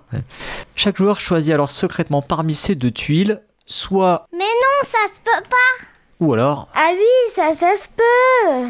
Si tout le monde a choisi la même réponse, le groupe marque un point. Si au moins une personne n'est pas d'accord, eh bien, on ne marque pas. Au bout de 15 propositions, si les joueurs et joueuses ont atteint au moins 8 points, ils gagnent la partie, sinon bah, c'est la défaite. Et bien voilà, vous avez toutes les règles. Vous aurez donc compris que ce jeu est particulièrement simple. Il faut dire que l'idée du jeu était vraiment de s'adresser au public original du livre dont il est tiré. Ah oui, mais je vous ai pas dit ça, c'est vrai. Elise Gravel est autrice et illustratrice, mais avant d'être autrice et illustratrice de ce jeu, elle est autrice et illustratrice de livres pour enfants. Une patate à vélo est un livre destiné aux enfants paru chez La Courte Échelle en 2016. Et ce livre, c'est un vrai succès de l'édition jeunesse, en particulier au Québec. En 2020, le livre avait été vendu à plus de 60 000 exemplaires. Non seulement le jeu reprend le style graphique du livre, mais il reprend totalement le principe compté dans le livre. On retrouve ainsi dans le livre des propositions telles que est-ce que ça se peut une carotte qui prend son bain C'est ce principe qui a inspiré Joël Gagnon et l'a incité à entrer en contact avec Elise Gravel pour créer le jeu. C'est donc de leur partenariat qu'est né ce rejeton de Card Against Et oui, une patate à vélo, c'est clairement le limite limite ou le blanc manger coco pour les 3 ans et plus. Contrairement à ses parents, une patate à vélo a l'avantage de proscrire la vulgarité et de ne pas inciter à des propositions déplacées voire discriminatoires. Tout au plus, ce jeu présente quelques propositions un peu subversives à base de pipi, de caca et de prout qui font toujours rire les enfants, ça c'est sûr, ça marche à tous les coups. Vous aurez donc compris qu'on est face à un jeu d'ambiance pour enfants. Du coup, vous vous douterez que jouer à deux c'est moins bien que de jouer à 4. Mais en plus, je rappelle la condition de victoire qui est de 8 réponses communes sur 15, quel que soit le nombre de joueurs. Donc fatalement, ce sera plus simple, voire trop simple à 2. Et puis à 3 ou 4, on aura évidemment plus de situations intéressantes autour de la table, et donc plus de choses à vivre. Et ce qu'on vit dans le jeu, c'est la complicité et la connivence, les deux sentiments qui priment et qui sont mis en exergue dès que toute ou partie de la tablée a répondu de concert. Sentiment qui laisse rapidement place à la joie, joie de marquer un point qui nous rapproche de la victoire. On pourrait penser que les divergences de réponses ont créé de la déception. Alors certes, oui, il y en a un peu, mais ce sont surtout des opportunités de discuter et de comprendre, ou faire comprendre que oui, après tout, on peut considérer qu'une carotte prend son bain lorsqu'on la lave avant de la faire cuire et que oui, même les princesses pètent. Ah bah c'est fin, bravo.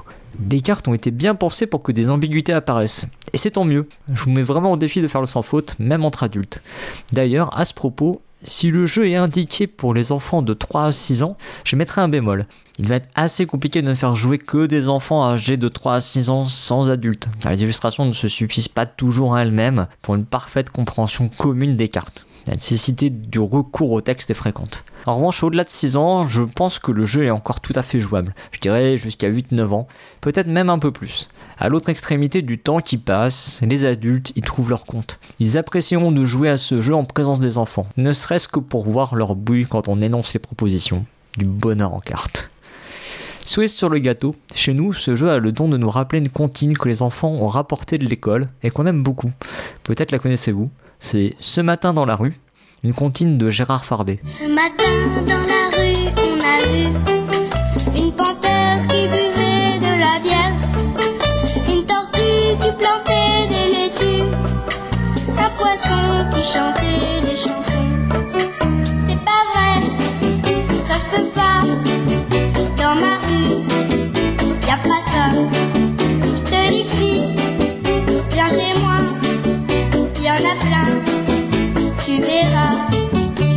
Serait-ce une inspiration pour Elise Gravel?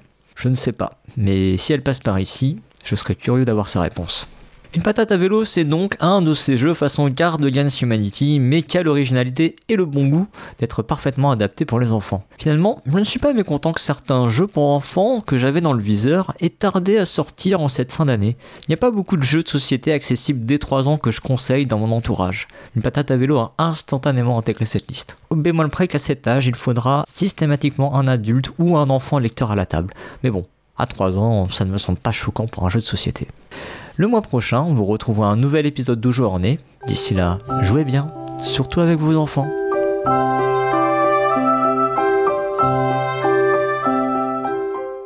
Eh bien, merci Cyrus euh, qui nous a parlé donc de une patate à vélo. Je ne sais pas si toi, euh, Polgara, tu as joué à une patate à vélo. Non, pas du tout. Pas du tout. Mais euh, ça a l'air cool, hein, en vrai. Oui, je sais pas. Je suis réservée. Je ne sais pas. Je sais pas si c'est trop mon type de jeu, ce genre de jeu. Enfin, En dehors du fait que ce soit là pour- destiné à un public enfant, Mm. je suis pas sûr que ce soit mon type de jeu en général, tu vois-tu? bah moi, tu vois, j'aime pas spécialement les jeux enfants non plus, mais euh, tu vois, euh, là, là, je trouve que c'est cool pour une fois, on n'est pas face à un jeu de mémoire, tu vois. euh, et euh, je, je me dis, euh, est-ce que c'est pas en train de créer peut-être un nouveau genre dans le jeu enfant, tu vois, ce côté, euh, ce côté, euh, je sais pas comment dire, mais euh, où faut être tous d'accord, tu vois. de bah, c'est un peu comme dans Fabulia aussi t'avais un petit peu cette mécanique là et euh, où il fallait tous euh, tu vois se essayer de trouver le meilleur animal pour incarner le personnage enfin il y avait un système Mhm. un peu comme ça euh, et en fait le jeu était cool dans ce qu'il proposait mais je trouvais que ça pouvait vite un peu euh, tourner en rond sur le en fait la- le jeu était bien dans ce qu'il proposait mais après la mécanique était très répétitive au final et euh, je sais pas si c'était euh, Mhm. en tant que enfin voilà je je sais pas si ça passe l'épreuve de beaucoup de parties quoi Ouais, moi je, je trouve au moins intéressant, même si tu vois, c'est le premier qui lance le genre. Peut-être que tu vois, euh, il y aura un autre jeu derrière qui va Mm. faire ça mieux. Mais euh, ouais, je trouve ça intéressant. Pour moi, alors lui, il fait un comparatif avec Cards Against Humanity. oui c'est ce que j'ai entendu Peut-être ouais. pour le côté un peu irrévérencieux, mais version enfant, tu vois. Euh, moi, je trouve pas tant que ça mécaniquement, en tout cas, ça me fait plus penser à. Enfin, ouais, ça me fait plus penser à des jeux comme Anabi ou euh, Magic Maze, tu vois, des trucs où faut que coopérativement se coordonner on se coordonne, ouais, on pense à la même chose, tu vois. Mais là il y a pas de preuve enfin, peut-être que là ce qui va moins faire penser à ça c'est qu'il y a pas de communication limitée euh, enfin Bah si, euh, t'as pas le droit de parler, enfin, y a pas de communication du tout même. mais c'est pas la même euh, de la même manière enfin je sais pas comment dire je trouve que ça repose pas ça repose pas sur les mêmes choses Il y a zéro communication dans Patatavel. Oui, mais ce sur quoi tu communiques pas, c'est pas quelque chose dont c'est pas sur une information que toi seul sais ou. Oui, en fait, ça, ça ressemble plus à des trucs comme une, une animaux et tous ces Oui, dérivés. voilà, c'est ça. Des trucs sur lesquels tu es censé un peu te concerter, euh, réussir à se concerter sans se parler, quoi. Ouais, ouais, des, des trucs. Donc il y a euh, quand même une partie de super subjectif. Que dans Anabi, c'est ce que des informations que tu peux pas faire passer, c'est des informations objectives. T'as X cartes, Non, non, tu vois. X cartes, tu vois. C'est peut-être là-dessus où je suis moins. Ouais, ouais. Non, je suis. Bon, après, je pense que je suis, je suis sûr qu'avec les mômes, ça marche très bien. Enfin, le, ce qu'ils racontent, je suis sûr que ça ferait, ça, ça, oui, ça Mm. fonctionne super bien. Après, moi, c'est plutôt, moi, en tant qu'adulte, en dehors même du jeu qui peut-être être super bien avec les enfants et tout, moi, c'est pas du tout mes types de jeux euh, que je, j'affectionne, tu vois. euh. Mm. Ah, moi, une animaux, euh, tout ça, j'adore.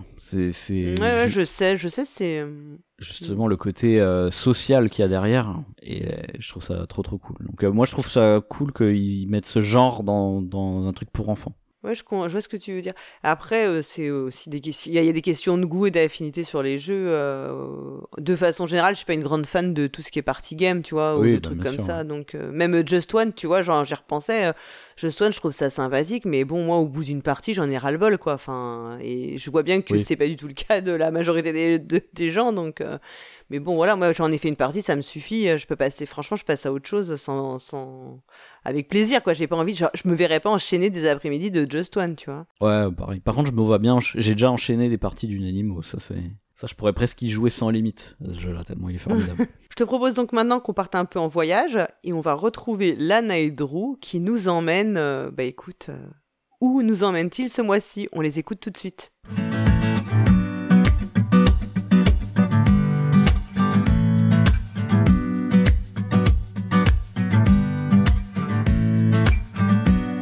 Bonjour les voyageuses et les voyageurs, je suis Lana. Et moi, Drew Dans cette chronique de Au plateau comme à la ville, on visite des villes qui ont inspiré des jeux de société. Ce mois-ci, nous vous emmenons dans une ville qui se visite à pied, car les voitures ne peuvent pas y circuler. Une ville qui était autrefois un empire florissant à elle seule. Une ville qui accueille près de 30 millions de touristes par an, mais dont la population actuelle n'est que de 50 000 habitants. Une ville inscrite au patrimoine de l'humanité de l'UNESCO depuis 1987. Vous l'avez? Allez, venez avec nous visiter la sérénissime Venise.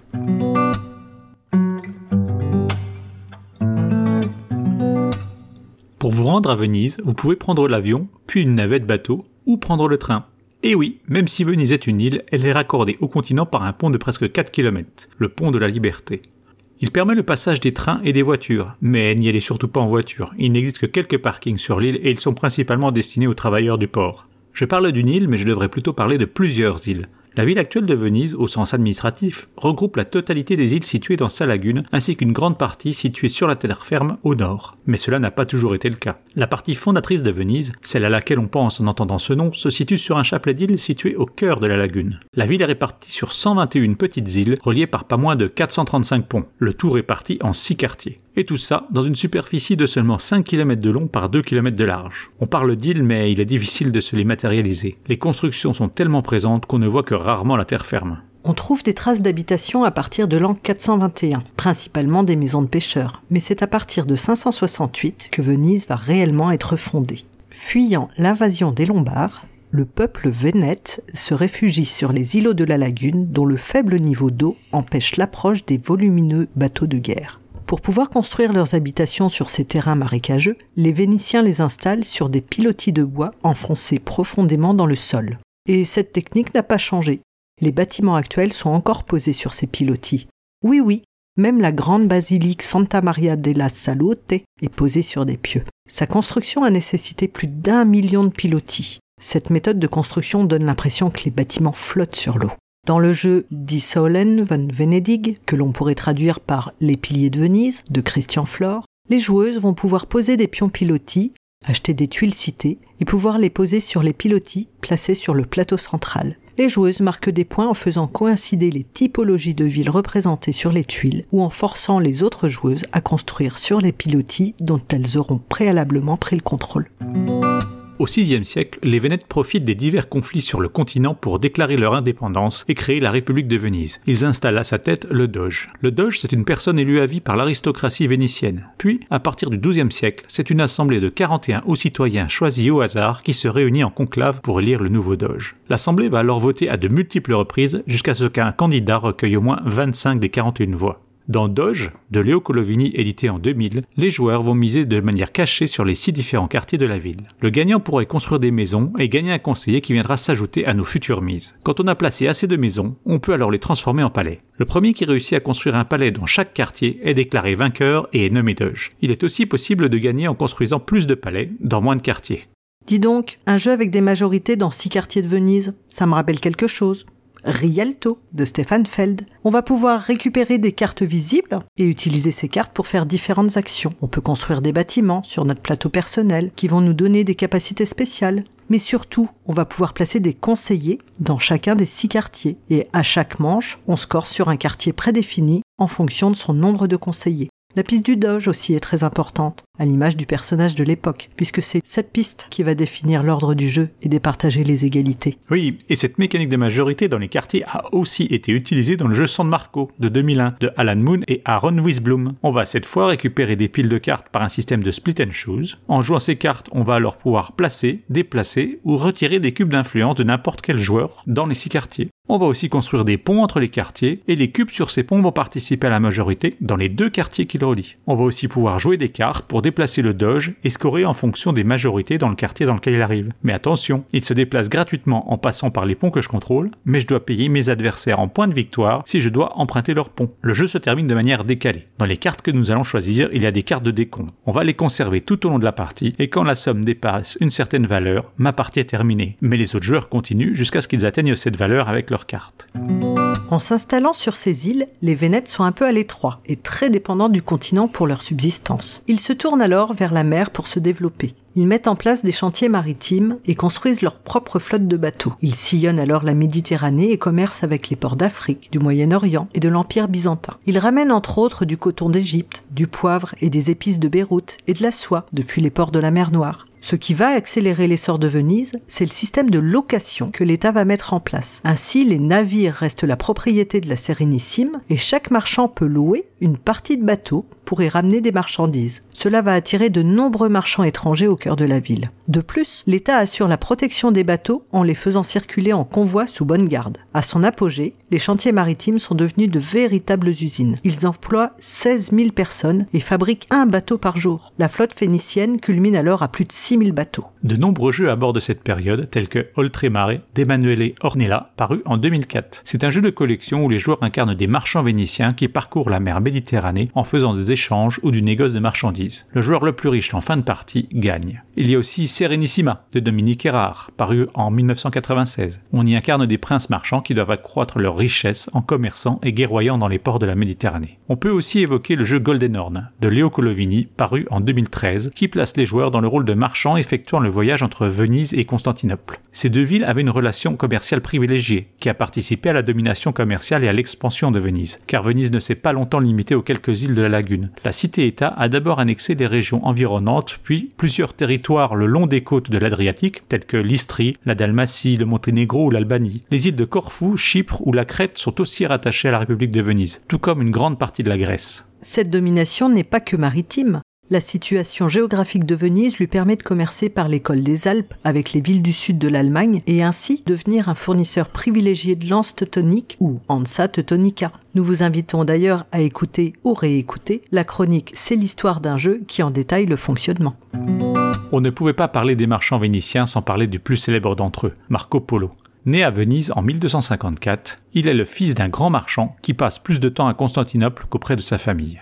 À 17 ans, Marco va le suivre ainsi que son oncle pour un voyage en Asie en tant que marchand et ambassadeur. Ce voyage durera 24 ans. Oui, oui, 24 ans. Et il leur faut déjà près de 3 ans pour arriver à la cour de l'empereur mongol Kubilai Khan à Kambaluk, plus connu aujourd'hui sous le nom de Pékin. Durant le temps qu'il restera sur place, Marco va effectuer diverses missions pour le Khan, qui lui feront voir de nombreux territoires de l'Empire mongol. Dans le jeu Les Voyages de Marco Polo de Simone Luciani et Daniele Tassini, sorti en 2015, nous avons 5 manches pour parcourir la carte de Venise jusqu'à Pékin. Pour cela, on doit utiliser le plus judicieusement CD pour progresser et acquérir des marchandises. On marquera des points en fin de partie en fonction des comptoirs installés en chemin et des contrats remplis avec les marchandises récupérées. La suite de ce jeu, Les Voyages de Marco Polo 2, est d'ailleurs sous-titré Au service du Cannes. Après 17 ans, Marco et sa famille obtiennent l'autorisation de rentrer chez eux. Le voyage de retour durera 4 ans. Peu après son retour, il participe à la guerre contre Gênes et est fait prisonnier et va alors passer 3 ans en prison où il en profite pour dicter ses périples mongols à son compagnon de cellule. C'est à sa libération, à l'âge de 45 ans, que Marco va pouvoir devenir un marchand prospère. Il décède à l'âge de 69 ans et est enterré à l'église San Lorenzo de Venise. Malheureusement, les multiples réflexions du bâtiment ont fait disparaître sa tombe. Au final, la célébrité de Marco Polo tient plus dans ses récits que dans son périple.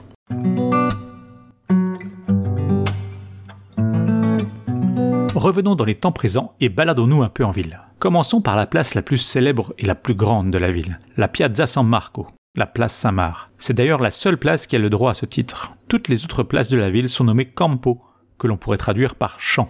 C'est une place magnifique bordée d'arcades sur trois côtés. Le quatrième côté est bordé par la basilique Saint-Marc et le campanile Saint-Marc. Fait intéressant, la place Saint-Marc est très connue pour ses pigeons. Une tradition voulait que les touristes achètent des graines aux marchands de la place pour nourrir une partie des 130 000 pigeons recensés dans la ville.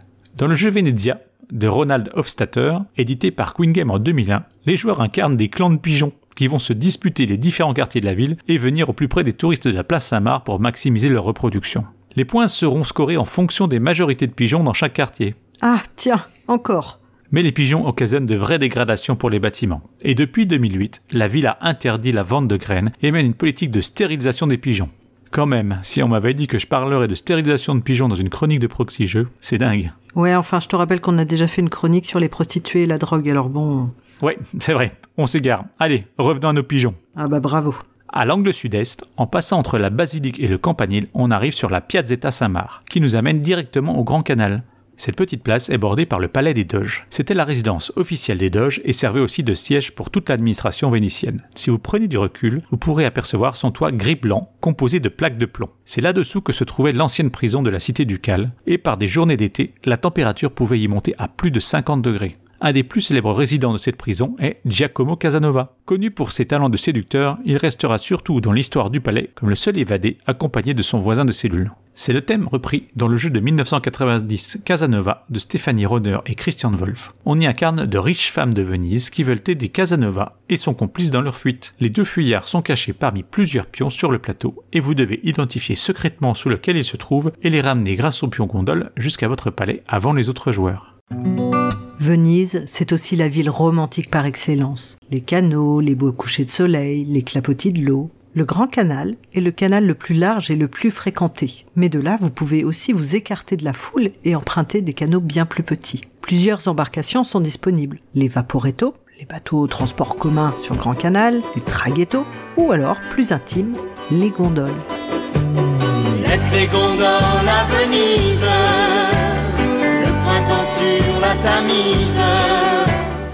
Ces bateaux, très typiques, conduits par les gondoliers, ont inspiré les auteurs de jeux. Par exemple, dans Venice, de Andrei Novak et David Turchi, il faudra utiliser ces gondoles pour récupérer des ressources et naviguer sur les canaux pour livrer les marchandises dans les différents édifices importants de la ville. On évitera d'ailleurs de croiser les gondoles adverses ou de passer sous des ponts qui ne nous appartiennent pas. Cela nous serait préjudiciable. On essaiera alors de gagner un maximum de points en réalisant des missions et garder les faveurs du Doge le jeu de Michael Kisling et Andreas Schmidt en préparation pour 2022, Gondolieri, nous mettra dans la peau des gondoliers et chaque joueur devra emmener les touristes qu'il transporte en évitant les embouteillages devant le pont Rialto, l'un des seuls ponts qui traverse le Grand Canal. Si dans le jeu ce pont peut être un lieu problématique, dans la vraie vie il mérite une visite. C'est un magnifique pont en pierre, très large, en forme d'accent circonflexe, avec deux rangées de boutiques. Mais il n'a pas toujours été en pierre. Entre le XIIe et le XVIe siècle, il était en bois, mais il s'est écroulé tellement de fois qu'il a fini par être reconstruit en pierre. C'est aujourd'hui un lieu très touristique où vous trouverez de nombreux souvenirs de la ville. Et si cette ambiance de flânerie, de promenade tranquille en bateau ne vous convient pas, il sera toujours temps de sortir Gondola, un jeu de course en gondole où l'on pose des tuiles au fur et à mesure de l'avancée du parcours tout en respectant des contraintes de vitesse, de courant entre les différents points de contrôle.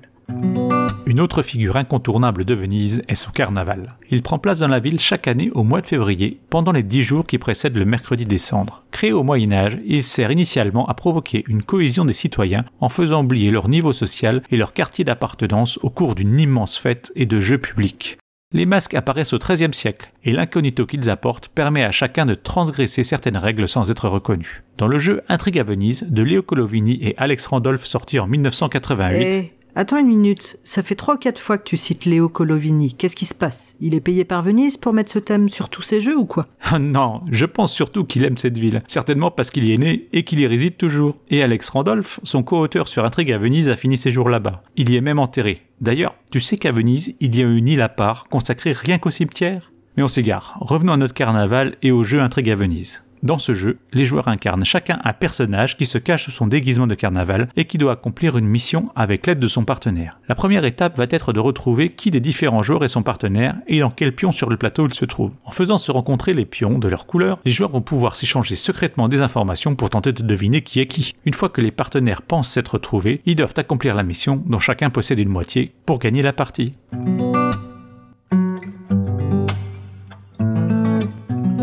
Une autre des grandes spécialités de Venise, c'est le verre, et ça fait longtemps. Avant même que les Vénètes ne se réfugient sur les îles, la région était le berceau de l'industrie des verriers. Mais c'est à la fin du XIIIe siècle que cela va s'accentuer. En 1291, après plusieurs départs d'incendie et craignant la destruction totale d'une ville alors complètement en bois, la République interdit les verriers en ville et ordonne la destruction des fours. Elle les encourage à s'installer sur un autre groupement d'îlots situé à quelques centaines de mètres, Murano. D'abord révoltés par cette expulsion, ils trouvent dans cet exil l'avantage de mieux protéger leurs secrets de fabrication à l'écart d'une Venise grouillante d'étrangers. Ils vont alors développer des techniques encore inédites pour l'époque qui vont faire leur renommée internationale. Ils vont ainsi créer des verres de couleur. C'est ce qu'on va retrouver dans Murano Lightmaster de Carlo Camarotto, Francesco Testini, sorti en 2021. Nous devons collecter des petits cristaux colorés. Bon, là dans le jeu c'est en plastique. Et il faudra les utiliser pour créer des objets de décoration ou des bijoux. Le premier à finir tous ces objets gagne la partie. Le millefiori est une technique inventée par les verriers vénitiens qui consiste à incruster une multitude de petites fleurs de verre dans un objet de verre plus large. Le jeu Millefiori, sorti en 2021 de Rainer Knizia, n'utilise pas ces représentations du savoir-faire vénitien, mais appuie sa mécanique sur des tuiles colorées translucides faisant penser à des petits morceaux de verre. On va les disposer sur plusieurs zones distinctes du plateau de jeu afin de marquer des points. Il y a aussi le jeu Murano, de Inca et Marcus Brand, sorti en 2014. On est plus sur un jeu de type poste d'ouvrier, avec une piste circulaire autour de l'île de Murano et des ouvriers sous forme de gondoles. Les différentes actions vont nous permettre de construire les quartiers de Murano et leurs rues garnies de touristes de couleur. On va aussi récupérer des cartes qui se combineront avec nos constructions pour donner le scoring final. Il ne faut pas confondre Murano et Burano avec un B. Burano est une autre île située tout au nord de la lagune dont la spécialité est la dentelle. Elle est aussi connue pour ses maisons très colorées. Leurs origines proviennent des pêcheurs qui, pour retrouver facilement leur maison par temps de brouillard, les peignaient de couleurs vives. La tradition est restée et est même officialisée. Les habitants ont l'obligation de repeindre régulièrement leur maison afin qu'elles gardent leur aspect chaleureux. Dans Burano, le jeu des auteurs taïwanais Yu Chen-seng et Eros Lin, on incarne chacun une famille qui cherche à se développer en partant à la pêche pour le mari et en confectionnant de la dentelle pour la femme. Le jeu reprend les visuels des maisons colorées par un système de construction de cubes de couleurs sur le plateau principal représentant la ville.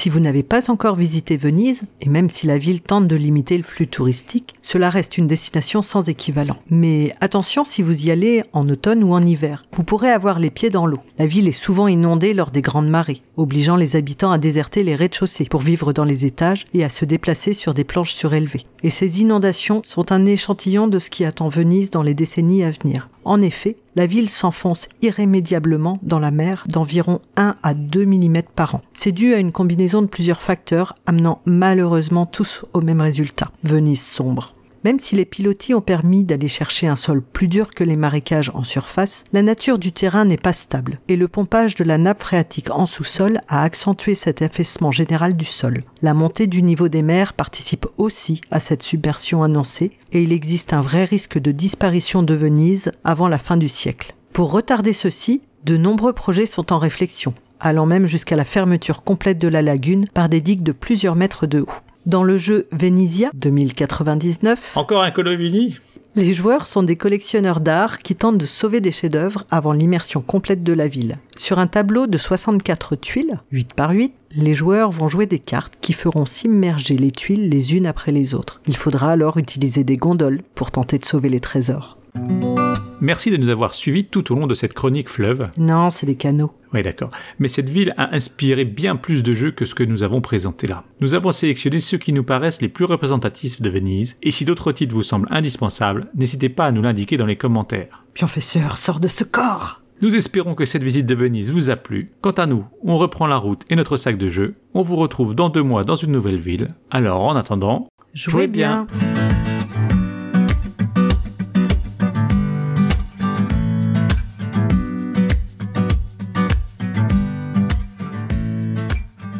Ben, merci beaucoup Lana et Drew. Donc euh, Venise, et bien sûr, c'était l'occasion de nous citer euh, Rialto de Stefan Feld. oui. En fait, je, S'il n'y avait pas un jeu de Feld, euh, ouais, je pense que c'est. je crois que c'est comme ça qu'ils choisissent leur ville en fait. Oui, bah ils sont servis parce que franchement, euh, comment dire, comme il y a beaucoup de, il a fait quand même pas mal, il y a pas mal de jeux qui sont des noms de villes plus les, les réimplémentations là de certains de ces jeux avec des nouveaux noms et tout. et Mm. Ils peuvent, ils ont de quoi faire avec Ouais. euh, Feld. C'est vrai. Et d'ailleurs, il- quand il fait, quand il parle de Rialto, tu vois, il fait jeu de majorité euh, avec les six quartiers de Venise. C'est évidemment, moi dans ma tête, je suis en mode bah San Marco bien sûr. Et il fait Rialto, Ah ouais. tu vois. Ah oui, donc là il y avait une feinte pour toi. Ouais, ouais, mais après ils en parlent plus tard de San Marco, mais Et euh, moi j'ai noté ce jeu, où on pouvait incarner des clans de pigeons. Oui. Et rien que ça, je trouve ça cool. là. Franchement. j'ai noté euh, aussi euh, Venezia. Ça, ça doit être pas mal de faire des. Enfin, franchement, je pense qu'il y a, il y a une idée sur la... peut-être de roleplay après dedans. Mais enfin ouais, clairement faut que je trouve ce jeu, ça a l'air trop bien. Et tu vois, ça c'est un jeu qui est sorti en 2001, c'était la bonne époque, où on pouvait faire des des thèmes comme ça, comme euh, Ourzoupeux, tu vois, tu sais, ou des choses comme ça, où, où t'as une thématique finalement très très forte et pas du tout euh, de la fantasy ou de la SF ou des trucs Oui. qu'on nous ressort euh, à toutes les sauces, quoi, tu vois. Oui, un peu plus original, euh, Mm. qui qui est pas qui a pas été qui est pas un thème éculé et revu et revu euh, Bah ouais, ouais, ouais. mille fois quoi. Et puis bien sûr, ils ont cité bah, Intrigue à Venise, un jeu euh, notamment, enfin ils l'ont dit, hein, de Léo Colovini et de Alex Randolph, que euh, donc qui est un des des auteurs pour qui t'as beaucoup d'affection. Ouais, ouais. Moi, j'ai noté aussi Die Säulen von Venedig, et ça, c'est un jeu que j'aime bien. Et je me suis demandé s'il le citerait. Mais j'ai une petite affection pour ce jeu, je sais pas trop pourquoi. La couverture est magnifique, putain. Waouh. J'avais j'avais de l'affection pour ce jeu, mais je pense que si j'y rejouerais aujourd'hui, peut-être que je le trouverais nul. Mais euh, je, me je me rappelle qu'en fait, il y avait un délire intéressant où c'était euh, tu choisissais une action en simultané, je crois. Et, ap- Yes. et après, tu vas euh, plus ou moins drafter d'une manière ou d'une autre tes cartes. Ce qui fait que si tu as une euh, très bonne mémoire, tu es capable de savoir où sont les actions. Et du coup, tu peux enchaîner les actions correctes que tu as envie. quoi. C'est un genre de jeu de draft d'action quoi. Je sais plus comment ça marche mais c'était un truc assez intéressant. Je, regarde euh, je regarde en même temps les photos, c'est marrant parce qu'ils ont des tuiles placées sur des espèces de cylindres. Ouais, en fait tu construis d'abord les piliers de la ville Ouais. par-dessus lesquels tu construis les bâtiments en fait. C'est assez marrant quoi. Donc il y a tout un truc de construction, là, c'est assez, assez rigolo. Mm. La couverture est, est impayable, hein, je vous le dis. Ah ouais, c'est- pareil, ça c'est la bonne époque où on faisait des jeux bien moches. Ah ouais, c'est ben, un des deux auteurs qui a illustré et peut-être qu'il faut qu'il arrête. il faut qu'il se concentre plutôt sur la... Sur, euh, il faut qu'il se concentre sur les, le game design mais pas sur l'illustration. c'est horrible, le pauvre, non, ne- Ouais. ça me fait, je devrais pas dire ça quoi. Tiens, justement, tant qu'on parle d'illustration, je te propose que on écoute euh, la chronique euh, Dessine-moi un plateau de Elodie.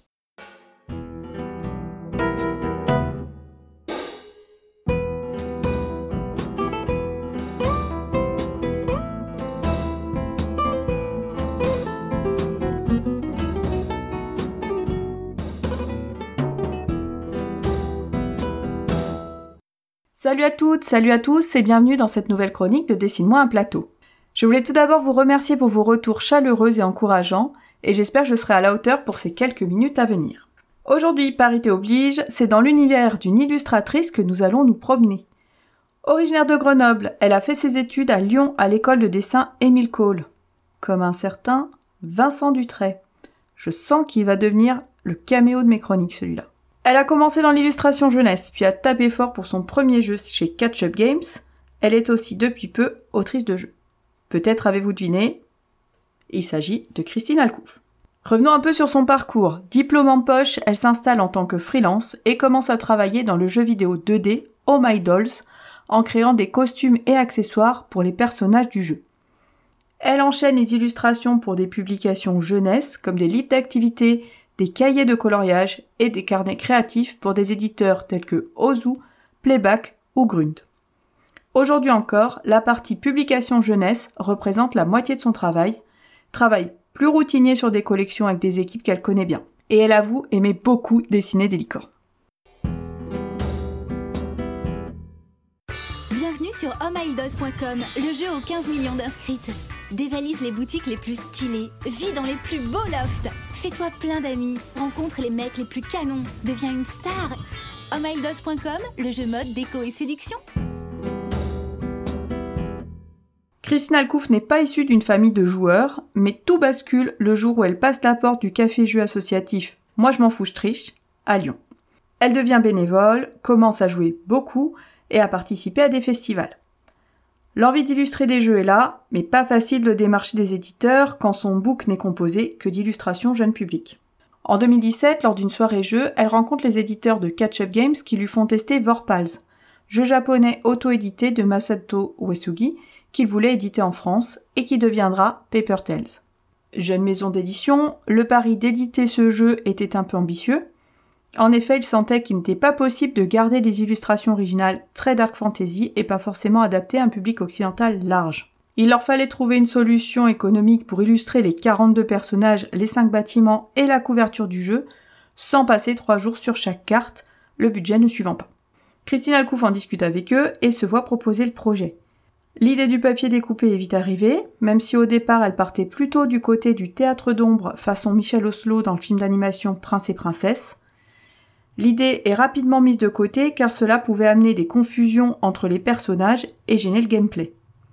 Elle garde l'idée des couches de papier mais passe à la couleur pour arriver au design que l'on connaît de Paper Tales. Le nom du jeu vient d'ailleurs de ce choix artistique. Par rapport à Vorpals, l'iconographie du jeu a été revue, ce qui a amené à réduire la quantité de texte et ainsi agrandir la zone des illustrations. Celles-ci sont plus lumineuses et on est plus dans du médiéval légendaire que dans de la dark fantasy. Une fois le choix graphique acté, Christine Alcouf pouvait réaliser deux cartes par jour en suivant quatre étapes. Dans un premier temps, un croquis au crayon à papier pour mettre en place le personnage, son attitude, sa position et la composition globale de la carte. Le croquis est validé par l'éditeur avant les phases suivantes. Dans un deuxième temps, la carte est colorisée en aplats de couleurs. Ensuite vient l'application des ombres entre chaque calque, la profondeur arrive, on perçoit les différentes couches de papier et le personnage prend vie. Enfin, les textures sont ajoutées, on reconnaît le papier craft, le papier canson ou encore le papier de soie qui laisse passer la lumière. Certaines textures sont issues de papier scanné, d'autres sont créées avec des pinceaux numériques. Paper Tales met en scène une grande diversité de personnages et cela était une proposition de l'artiste, acceptée par Ketchup Games. On retrouve donc autant de personnages féminins que masculins, de la diversité aussi en termes de couleur de peau et d'âge. Les illustrations essaient aussi d'aller à l'encontre des clichés souvent rencontrés dans le monde de la fantasy. Au final, Paper aboutit à un design fort et original qui reprend certains codes d'autres médias. Le papier découpé étant très utilisé en cinéma d'animation et dans les albums jeunesse. Si je vous parle tant de ce jeu, c'est que je pense que pour une première incursion dans le monde ludique, il pose pas mal de bases du travail de Christine Alcouf et qu'elle a mis la barre très haut avec ce projet qui je pense a marqué pas mal de joueuses et de joueurs. Il n'y a pas longtemps que j'ai joué à ce jeu, mais sa boîte blanche avec la silhouette du roi remplie de petits personnages façon vitrail me faisait de l'œil depuis longtemps. La beauté des illustrations a vraiment participé au plaisir que j'ai pris au jeu et à l'immersion dans cet univers fantastique.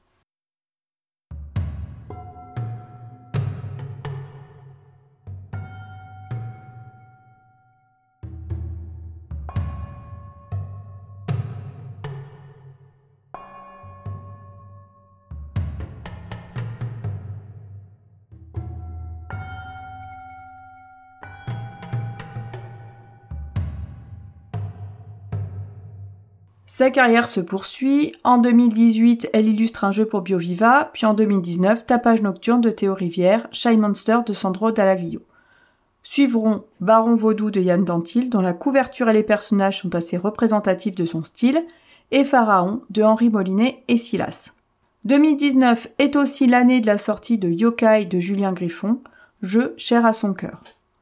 Pour ce jeu qui avait été thématisé autour des Shadok, elle a été force de proposition quand Banquise, l'éditeur, n'a pas pu avoir la licence et qu'il a fallu trouver un nouvel univers.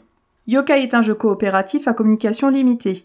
Les joueurs et joueuses vont devoir rassembler les familles de yokai en regardant et déplaçant les cartes face cachée. Là où l'éditeur aurait voulu des illustrations différentes pour chacune des cartes, Christine Alcouf a proposé un visuel unique pour chaque famille afin d'éviter les confusions entre les cartes privilégiant ainsi le gameplay. Étant joueuse et aimant jouer au jeu qu'elle va illustrer, elle est une vraie force de proposition et met son art au service des jeux qu'elle illustre. Vont suivre une dizaine d'autres jeux et toujours en parallèle des illustrations pour la jeunesse, dont une collaboration avec le musée du Louvre sur leur site Le Petit Louvre, mais aussi des affiches pour des festivals de jeux et des illustrations pour des boissons qui lui mettent un premier pied dans le packaging. Je voulais revenir sur le travail sur le jeu Tichou de Urs Hostetler, dont les illustrations sont faites de manière traditionnelle puis scannées, là où Christine Alcouf avait toujours travaillé en numérique. C'est une première pour elle, et je pense que cela va avec le côté traditionnel du jeu. En tout cas, les illustrations sont sublimes.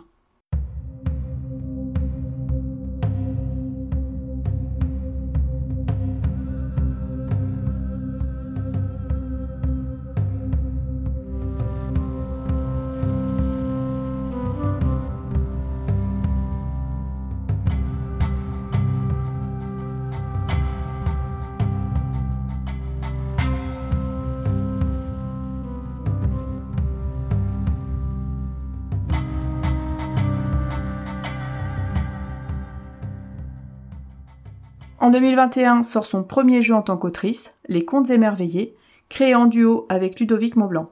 C'est un jeu pour enfants où les joueuses et les joueurs vont placer des personnages sur un décor et leur attribuer un jeton histoire dont il faudra se souvenir au moment de raconter celle-ci. La partie graphique est intimement liée au gameplay et c'est donc naturellement que Christine Alcouf s'en est chargée. Là encore en proposant des personnages variés elle milite avec douceur pour une diversification des représentations et le dynamitage des clichés. Pour terminer, si je devais décrire le style graphique de Christine Alcouf, le premier mot qui me viendrait à l'esprit serait vitrail. Pourquoi cela? Parce qu'un vitrail joue avec la lumière, est coloré, allie souvent lignes courbes et lignes géométriques plus anguleuses et joue souvent avec la symétrie. Je vous propose de regarder les couvertures de Paper Tales et de Yokai avec le mot vitrail en tête mais aussi le scarabée de Pharaon qui brille comme un bijou.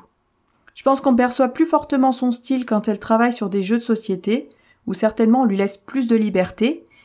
Il est un peu moins marqué dans ses travaux pour la jeunesse, même si on retrouve quand même sa patte, notamment dans sa façon de jouer avec les textures. Et regardez aussi avec attention les trèfles de Lucky Numbers de Michael Schacht. Sous leur air bien anodin, on sent la patte de l'artiste dans la gestion des couleurs et de la lumière. Si vous voulez en savoir plus sur le travail de Christine Alcouf, je vous mets quelques liens dans le billet de l'émission, notamment vers le print and play de Paper Tales, où vous pourrez voir les croquis de certaines cartes. C'est la fin de cette chronique. Je vous dis à dans deux mois pour une autre exploration graphique. Et d'ici là, jouez bien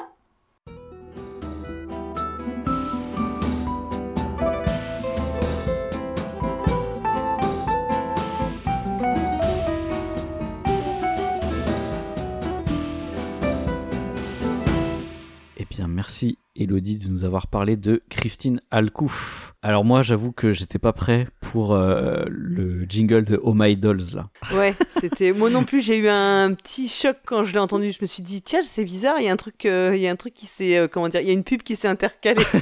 mais en fait, je savais pas du coup qu'elle avait commencé. Enfin, j'ai appris pas mal de choses, mais j'ai appris notamment qu'effectivement, elle avait commencé sur Oh My Dolls. Bah moi, je connaissais pas du tout ce truc-là. Enfin, je, je, je ne connaissais absolument, mais vraiment absolument pas. Donc du coup, j'ai découvert. Et là, je me suis dit, faut sur... j'ai une petite fille, il faut surtout pas qu'elle ait connaissance de ça. Quoi. Bah ouais, c'était très populaire, plutôt euh, pendant les années 2000, quoi, où c'était. Euh... Enfin, 2000, mais même fin 2010. C'est terminé ou pas? Parce que là, je, je, vois sur un non, site, non, je vois non, que ça existe encore. Ça existe encore, mais. Euh, tu sais, c'est ces trucs de, de jeux euh, sur navigateur, quoi. L'époque où où il y avait tout plein de jeux sur navigateur directement comme ça. D'accord, non, écoute, moi, ça, j'avais, j'étais passé au travers, euh, je, je n'étais pas la cible. Euh, bon, je pas, devais pas, c'était sorti dans les années 2000, j'étais déjà, je pense, trop, trop, trop vieille, on peut le dire. Et euh, je, je connaissais pas du tout. Après, c'est, le genre de truc, des fois, tu voyais des pubs sur d'autres sites et tout aussi. hein. Ok.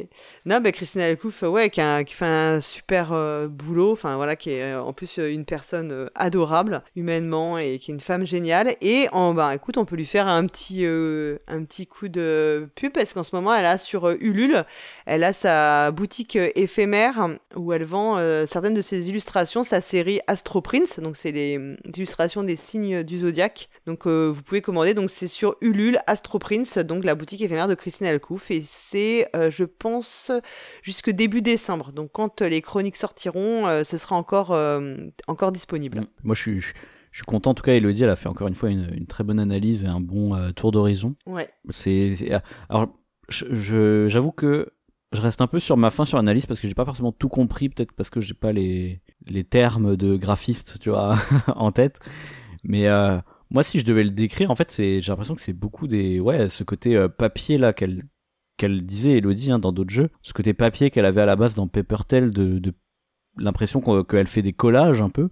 Bah effectivement, Oui. moi c'est ce que je vois dans euh, dans dans les autres jeux, donc dans Yokai ou dans euh, euh, merde Shy Monsters. Je trouve qu'il y a vraiment ce côté-là, quoi, comme si c'était des, des aplats de papier collés les uns sur les autres, quoi. D'ailleurs, je savais pas que Yokai c'était un jeu sur les Shadok à la base. Non, moi non plus, je l'ai appris, euh, j'ai appris ça au passage, euh, et je trouvais ça assez marrant. Enfin, du coup, c'est pas du tout le même, euh, exactement la même chose. Mais il y a bien quatre trucs, donc j'imagine que c'était sur les gabus au meu des Shadok, tu vois, un truc comme ça, devait y avoir. Ok, bah écoute, maintenant on va passer à la, à la chronique de Zéphiriel. Bah oui, Zéphiriel le retour, parce qu'on l'a entendu tout à l'heure, mais bah, il n'a pas pour autant abandonné Soliloque.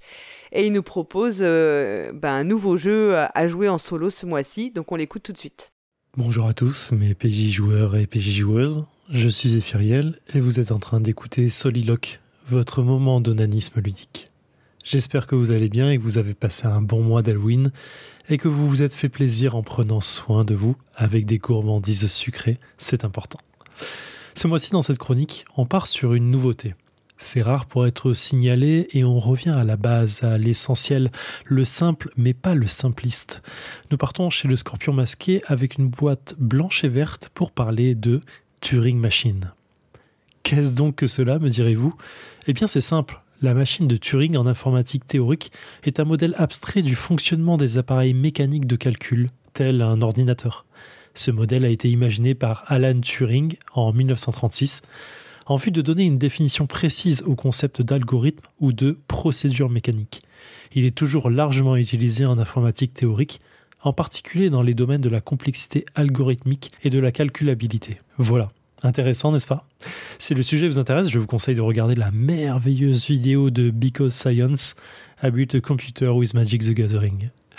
Mais revenons à notre onanisme et avec le jeu de plateau. Donc Turing Machine, c'est un jeu de Fabien Gridel qui était sur Rest in Peace et de Johan Levé qui était sur Myrmes et La cigale et la fourmi. Il est illustré, designé par Sébastien Bizot, édité par le Scorpion Masqué, on l'a dit juste avant, pour 1 à 4 joueuses pour des âges de 14 ans et plus. BGG lui met aujourd'hui, au moment où j'enregistre, une note de 7.8 et vous le trouverez, ma chère Simone, au prix de 34,90€ chez notre partenaire La Caverne du Gobelin. Alors, spoil, c'est pas un jeu solo à la base, comme vous l'avez entendu, mais il se joue aussi bien en solo qu'avec plusieurs joueurs. La seule interaction que vous avez avec les autres joueurs étant une personne qui dit Hey, j'ai trouvé un X coup et les autres qui râlent d'avoir perdu. En solo, vous râlez contre la machine, c'est tout pareil. Donc, dans Turing Machine, il y a peu de choses à raconter en termes de mise en ambiance. Vous allez devoir trouver un code à trois chiffres, représenté par les couleurs triangle bleu, carré jaune ou rond violet. Et chacun des chiffres peut aller de 1 à 5. Pour ce faire, vous allez avoir devant vous des critères différents et des cartes de vérification. Les critères varient de la valeur violette est paire ou impair à la somme bleue et jaune est inférieure ou supérieure à la valeur violette. Et en passant par une couleur précise parmi les trois est égale à 1. Alors ça paraît vachement nébuleux quand je le dis comme ça, mais ne vous inquiétez pas, en vrai c'est encore plus complexe que ça. Une fois que les critères et les cartes de vérification sont mis en place sur la table, vous allez avoir votre fiche personnelle qui contient les informations nécessaires à la prise de notes et vous notez justement dessus votre premier code. Ce code que vous notez, il n'est pas hasardeux. Vous avez en amont regardé les cartes de critères et vous avez tenté de savoir lesquels vous allez interroger dans quel ordre. Pourquoi dans quel ordre? Parce qu'à chaque round, bien évidemment, vous ne pouvez en interroger que 3. Ils sont nombreux, ils peuvent aller de 1 à 6. Alors pour une partie normale, il y en a 4, pour les débuts en tout cas, ça monte à 6 pour les parties un peu plus complexes. Une fois votre code noté, vous prenez la carte à trous, les cartes à trous allant de 1 à 5 et qui vont respecter les couleurs que vous avez données. Ce faisant, vous allez avoir votre code et vous prenez votre premier vérificateur. Sur le vérificateur, il y a des détrompeurs. Non, on n'est pas dans Harry Potter, j'ai dit des détrompeurs qui vous permettent de mettre la carte dans le bon sens. Et là, stupeur et tremblement, la machine vous répond vrai ou faux. Trop bien, vous allez me dire. Et alors? Et alors, ça veut dire que votre code match ou pas le critère en question. Exemple. Si mon code est jaune 2, bleu 1, violet 5. 215. Et que mon critère est la somme des bleus et des jaunes est inférieure, égale ou supérieure à la valeur de violet. Ça, c'est mon critère.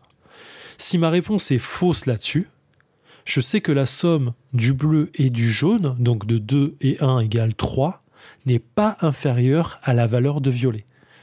Donc, violet est soit n'est pas égal à 5, soit mes deux autres critères sont égaux à 3 et 3 par exemple, donc ils sont supérieurs. Ou 3 et 2, ou 2 et 3, ou 4 et 1, ou 1 et 4. Enfin, vous avez compris, voilà, vous avez l'idée. Je vous laisse une seconde pour comprendre ça. C'est bon? Ok. Avec ça, vous n'avez pas de réponse directe, vous aurez compris. Donc vous allez devoir deviner le code avec ce type d'information au fur et à mesure de vos questions. Il y a une séquence croissante entre les chiffres, puis il y a plus d'impairs que d'impairs, etc., etc., etc. Vous allez déduire le code. Une fois que vous l'avez, vous vérifiez que vous avez la bonne solution, et si vous avez raison, vous allez comparer votre onanisme à la machine, qui elle n'est pas trop nulle non plus. Alors je vous cache pas, hein. impression du récit dans le jeu, zéro. Sexy attitude du jeu, hmm, c'est pas ouf non plus. Je vais pas vous mentir, c'est purement mathématique. Comme la fois où je vous parlais de parodin. On se creuse le cerveau, on se, on récure les méninges, on fait ce que vous voulez, mais les tours de jeu ressemblent plus à un silence respectueux qu'à autre chose. On a l'impression d'être dans une église même à plusieurs. Perso, je kiffe très très très fort ce jeu. Il nous avait été présenté à PEL par l'auteur euh, dans le défaussé. Ça a été un moment assez ouf. J'ai kiffé très très fort et je savais que j'allais l'acheter direct quand il est sorti et ça a pas loupé. Pour moi, c'est mon petit moment d'onanisme quotidien en ce moment, surtout qu'il y a une petite web app qui est proposée sur, le, sur un site et qui vous donne un petit défi chaque jour. Donc sur le site, vous avez votre petite mise en place qui va vous donner les vérificateurs à mettre, euh, les critères à mettre en place et vous allez faire votre petite partie quotidienne qui va durer entre 12 et 15 minutes, ça dépend. Et vous allez vérifier sur le site, un, que vous avez la bonne solution, et une fois que c'est fait, vous allez vous comparer à l'ordinateur directement. Très exactement la même chose que si vous étiez en solo. Si vous êtes en solo, vous allez sur l'application, Vous mettez votre partie, vous vérifiez avec l'ordinateur si vous êtes bon, si vous n'êtes pas bon. Et en vrai, c'est pas tant savoir si vous avez battu la machine ou pas qui est importante, c'est savoir si vous avez trouvé la solution et à combien de fois vous l'avez trouvé. Ça, c'est important parce que c'est vraiment de la déduction. Pour citer l'auteur, c'est plus de l'induction. Vous allez induire quelque chose à la machine qui va vous donner du vrai ou du faux. Et là-dessus, ça devient vraiment presque mécanique de se dire, ok, je sais que le jaune ne peut pas être impair. Donc ça veut dire que c'est 2 euh, et 4. Mais le jaune est forcément plus haut. Et il n'y a pas de duo dans le code. C'est-à-dire qu'il n'y a pas 2 fois 2 ou il n'y a pas 3 fois 2 ou il n'y a pas. Et en fait, vous allez comprendre au fur et à mesure entre chaque question de jeu ce qui peut être le code. Si vous aimez vous creuser les méninges et vous dire que parce que le bleu est plus haut que le jaune, qui lui-même est non séquentiel avec le violet et que le violet lui est pair mais inférieur à bleu, franchement c'est pour vous. Si ça, ça vous parle pas du tout, passez votre chemin, vous allez vraiment pas passer un bon moment. À défaut, vous allez apprendre, mais ça va être long et douloureux. Donc je finis comme ça. Turing Machine, Fabien Gridel, Johan Levé, illustration et design par Sébastien Bizot, édité chez le Scorpion Masqué pour 1 à 4 joueuses pour 14 ans et plus, 34,90€ chez notre partenaire. Vous savez quoi faire? Ce petit soliloque était court, mais on le sait tous, ce n'est pas la durée qui compte. Je vous souhaite de prendre soin de vous, mes petits PJ joueurs et mes petites PJ joueuses. On se retrouve le mois prochain. Et d'ici là, ciao eh ben merci beaucoup Zéphiriel. Donc il nous parle de Turing Machine et alors euh, True Story, euh, j'y ai joué euh, le ce week-end avec Zéphiriel qui m'a fait découvrir le jeu. Donc voilà, je ouf, je suis prête. J'étais vraiment prête pour l'enregistrement des chroniques. C'est parfait. ouais ouais. Bah, moi j'ai trouvé ça très très bien comme jeu. Enfin ça m'a beaucoup plu. Euh, alors j'avoue qu'au tout début, j'ai eu du mal à comprendre euh, concrètement comment ça allait se passer. Et en fait, il faut vraiment, une fois que tu fais une partie, ça y est, ça, les choses se mettent en place, euh, je, trouve. Je sais pas si toi, t'avais joué aussi, Pionfesseur Bah, je sais pas si je peux dire que j'ai vraiment joué, parce que j'avais joué au prototype à Cannes de il y a 3 ou 4 ans. Ou un, deux ans et demi, non? Je sais plus. Pas plutôt, ouais. Juste avant le Covid. ouais, donc 2000, 2020 euh, bah ouais, c'est ça, ouais. Oui, donc il y a deux ans, ouais. Donc euh, ouais, c'est... J'en ai pas un souvenir de fou. J'ai, j'ai, pas l'impression qu'en solo ce soit mon kiff. Parce que moi, euh, bah voilà, professionnellement, je suis, j'ai, un travail plutôt dans, orienté dans le développement informatique, donc ça fait que j'ai l'impression de travailler quand je joue à ce genre de jeu. mais même en fait, bah, tu vois, Zephyriel dit que c'est un jeu d'induction, enfin que l'auteur a dit que c'était un jeu d'induction. Euh, oui, et pas de déduction. C'est complètement mm. faux. C'est complètement un jeu de déduction parce que je fais, je, je, prends des éléments et à partir de ces éléments, je fais des raisonnements. Alors qu'un jeu d'induction, c'est plutôt rare dans le milieu du jeu de société, mais ça va être des jeux comme euh, le Zendo ou l'Elesis. C'est-à-dire des jeux où il faut un MJ forcément parce qu'en fait tu pars de rien et t'essayes de déduire une règle. Ça c'est un jeu d'induction. Mais là c'est pas le cas, t'essayes pas de déduire une règle. En fait on te donne des indices et t'essayes de déduire euh, purement logiquement, hein, logico-mathématiquement, euh, qu'est-ce que ça donne euh, à la fin, quoi. Donc euh, ouais, moi c'est ce genre de truc, tu vois, j'ai l'impression que tous les jeux de déduction, à bout d'un moment, ça se ressemble. Même si en soi j'aime bien parce que je suis, je suis pas mauvais à ces jeux-là, donc tu vois, il y a quand même ce sentiment agréable de, de puzzle game, tu vois. Mais je pense qu'en solo, je me ferais méga chier. Ouais, bah écoute, moi je pense que je vais, je vais le, je vais le prendre et je vais essayer de voir en solo comment ça fonctionne et notamment d'aller voir l'histoire du truc de la du défi quotidien là euh, si j'ai bien compris qu'on peut faire euh. parce que tu vois alors je me souviens plus de la mécanique mais si je prends un jeu comme Cryptid ce qui est assez intéressant c'est que tu dois choisir à qui tu demandes des indices. Donc il y a un côté analyse de se dire ok qui c'est qui est en train de gagner là tu vois. Et euh, je sais plus s'il y a ça dans dans Turing Machine mais non non dans Turing Machine en fait t'as quatre enfin moi quand j'y ai joué t'as quatre indices potentiels que tu vas aller interroger avec le code que tu proposes quoi tu proposes un code. Mm. Euh, selon le code que tu proposes, ça donne une information. Et cette information, tu peux, euh, tu vas l'utiliser, tu peux en faire d'autres, tu peux après, euh, comment dire, extrapoler par rapport à, à cette information, par, par rapport aux autres informations que tu as. En fait, ça ressemble un peu à ce que tu as dans les logigrammes, tu vois. Oui, oui, oui c'est ça. Ça ressemble vraiment à ça, sauf que t'as pas le, la, présentation habituelle du logigramme euh, qu'on peut connaître avec, tu sais, les cinq trucs à trouver, dans cinq catégories, enfin, machin. Mais ça fonctionne un peu différent. C'est plus, c'est purement mathématique, mais en réalité, ça fonctionne, j'ai l'impression que ça fonctionne un peu comme un logigramme quoi. Ouais, ouais. Mais effectivement, du coup, il y a un côté un peu instinctif, parce que t'as pas envie de faire le raisonnement jusqu'au bout, c'est ce que Zéphirel dit, de d'aller plutôt vers, enfin, d'aller, euh, je sais pas, interroger un indice plutôt qu'un autre. C'est ça le truc que je trouve intéressant, c'est le côté euh, t'es obligé d'aller un peu dans l'intuition, tu vois. Mais euh, moi, c'est ce que Oui. j'aime le plus dans les jeux de développement, de pardon, de De déduction. déduction, merci. C'est quand l'intuition euh, prend une Ouais. peut prendre une part importante. C'est ça. Et ce qui arrive plutôt, par exemple, dans les jeux de déduction où il y a du bluff, tu vois, mélangé Oui. avec. Donc typiquement les jeux de social déduction. Hmm, Oui, ou tu- mais après c'est aussi un pari que tu fais et t'as parfois intérêt. euh, Ouais. Enfin, si tu l'envisages sous le ter- l'idée de gagner, enfin aussi d'une victoire qui a une c'est compétitif, t'as intérêt à un certain stade à faire un pari pour pouvoir gagner euh, si tu veux vraiment la victoire. En fait, c'est Ouais, ouais. c'est un risque que tu prends, mais un risque qui peut être payant, quoi. Ah, mais j'ai trouvé mon analyse du pion fesseur de, de la semaine pro- prochaine, enfin du mois prochain. Ça, ce sera. euh, voilà, ah bah c'est parfait, tiens. Cool. Bon, je le note. Alors, euh, dans les commentaires, vous pouvez voter si vous êtes Ouais. content ou si vous aimez. Ouais, voilà, on verra. Ok, cool. Eh ben, je te propose qu'on écoute euh, la chronique suivante. C'est En avant les histoires. Chères auditrices, chers auditeurs, bonjour. Je me surnomme Peter et voici le deuxième épisode de En avant les histoires, une chronique de Proxy Jeux qui donne la parole au jeu. Je vais vous narrer un récit élaboré à partir des éléments scénaristiques d'un jeu choisi.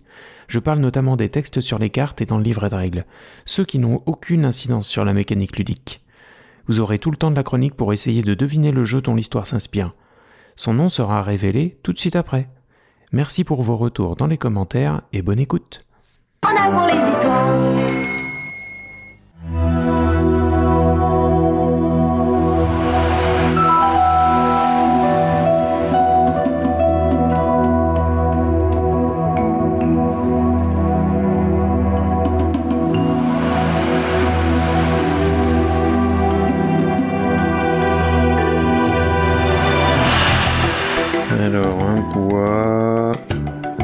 Caillou, un poisson, un autre poisson. Je construis un temple pour un bois, un poisson, deux cailloux. J'améliore ma scierie. Hop, je fais un logement. Ah, flûte Oui, bleu oui, ça va, je suis, dans mon hamac là, en train de jouer à Palm Island, c'est comme si j'y étais. Mais si tu m'appelles sur la ligne d'astreinte, à mon avis, c'est que t'as pas une bonne nouvelle à m'annoncer. Quoi? Ah ouais, quand même Attends, j'arrive tout de suite.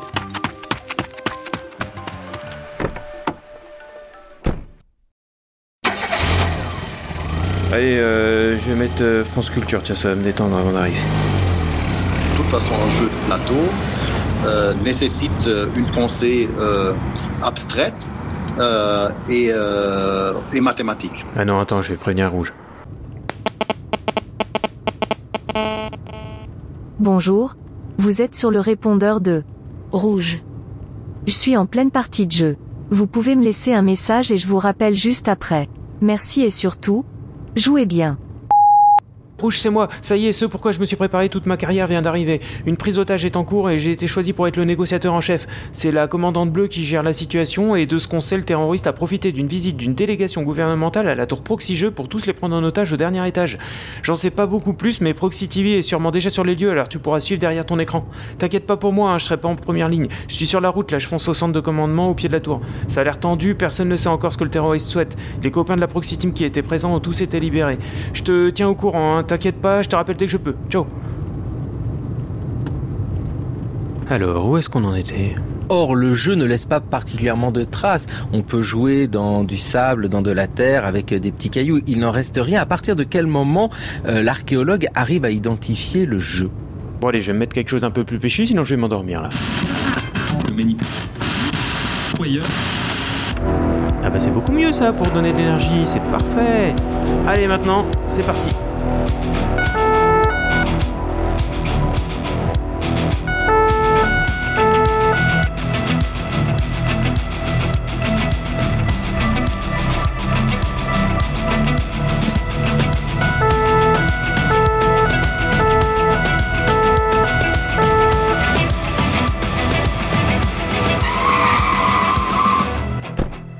Salut Bleu, j'ai fait aussi vite que j'ai pu. Est-ce qu'on peut l'appeler ou bien Numéro caché.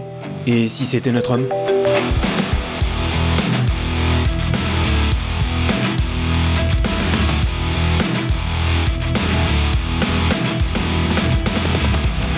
Oui. Arcane Masua, tiens tiens, mais comment tu as eu mon numéro et comment tu sais que je suis déjà sur les lieux? Me dis pas que t'as un complice à l'extérieur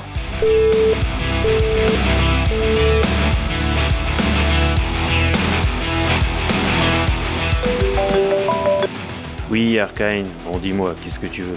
Visiblement, tu voulais que je vienne, me voici. Tu vas pas me faire croire que tu voulais juste effrayer ces officiels ou piquer la caisse de proxy jeu. C'est une assos, tu vas pas trouver grand chose ici. Il y a quelques micros, ordinateurs, des goodies. euh. Quoi? Tu as volé un goodies l'année dernière? Et c'est un avertissement? Euh. Alors attends, je suis à côté de quelqu'un de proxy jeu qui me confirme qu'il y a bien eu un vol de goodies l'année dernière au centre postal. Ils ont jamais su qui c'était ni pourquoi. Bon, bref. Euh, là, par contre, euh, Arkane, c'est du sérieux, là. T'es en train de faire une grosse bêtise. Tu peux encore t'en sortir, sans trop de complications. Mais faut que tu libères tout le monde et que tu sortes tranquillement pour discuter.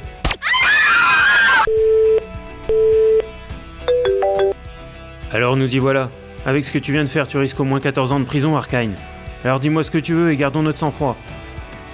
Tu, veux de l'eau, de la nourriture, ok, marché conclu. Donne-moi 15-30 minutes. Maintenant, j'ai besoin que tu me dises combien il te reste d'otages.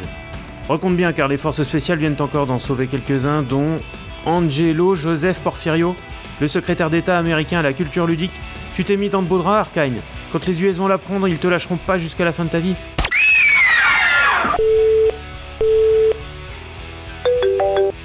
Attends, Arkane, ne raccroche pas. Pa- Parle-moi. Comment veux-tu que je t'aide si tu me parles pas Y a personne d'autre de ton côté ici, Arkane, surtout pas après ce que tu viens de faire. Les autres veulent juste entrer et descendre, peu importe les otages. Je suis ton seul ami maintenant. Tu verras que je dis la vérité en me regardant droit dans les yeux, alors laisse-moi entrer. Juste moi, sans armes, pour qu'on puisse se parler face à face.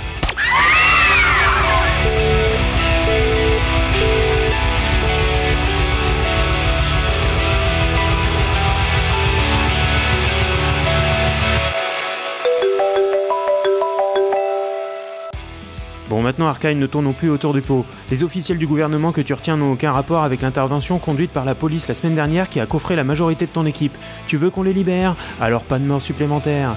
Et tu veux qu'un hélico puisse venir te récupérer sur le toit de la tour dès que tu auras confirmation?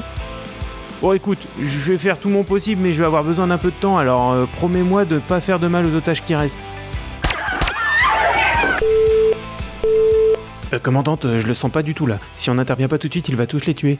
À mon avis, vaut mieux passer à la négociation musclée. Oui, capitaine, c'est jaune. Lancez l'assaut tout de suite et arrêtez-le avant qu'il ne s'échappe.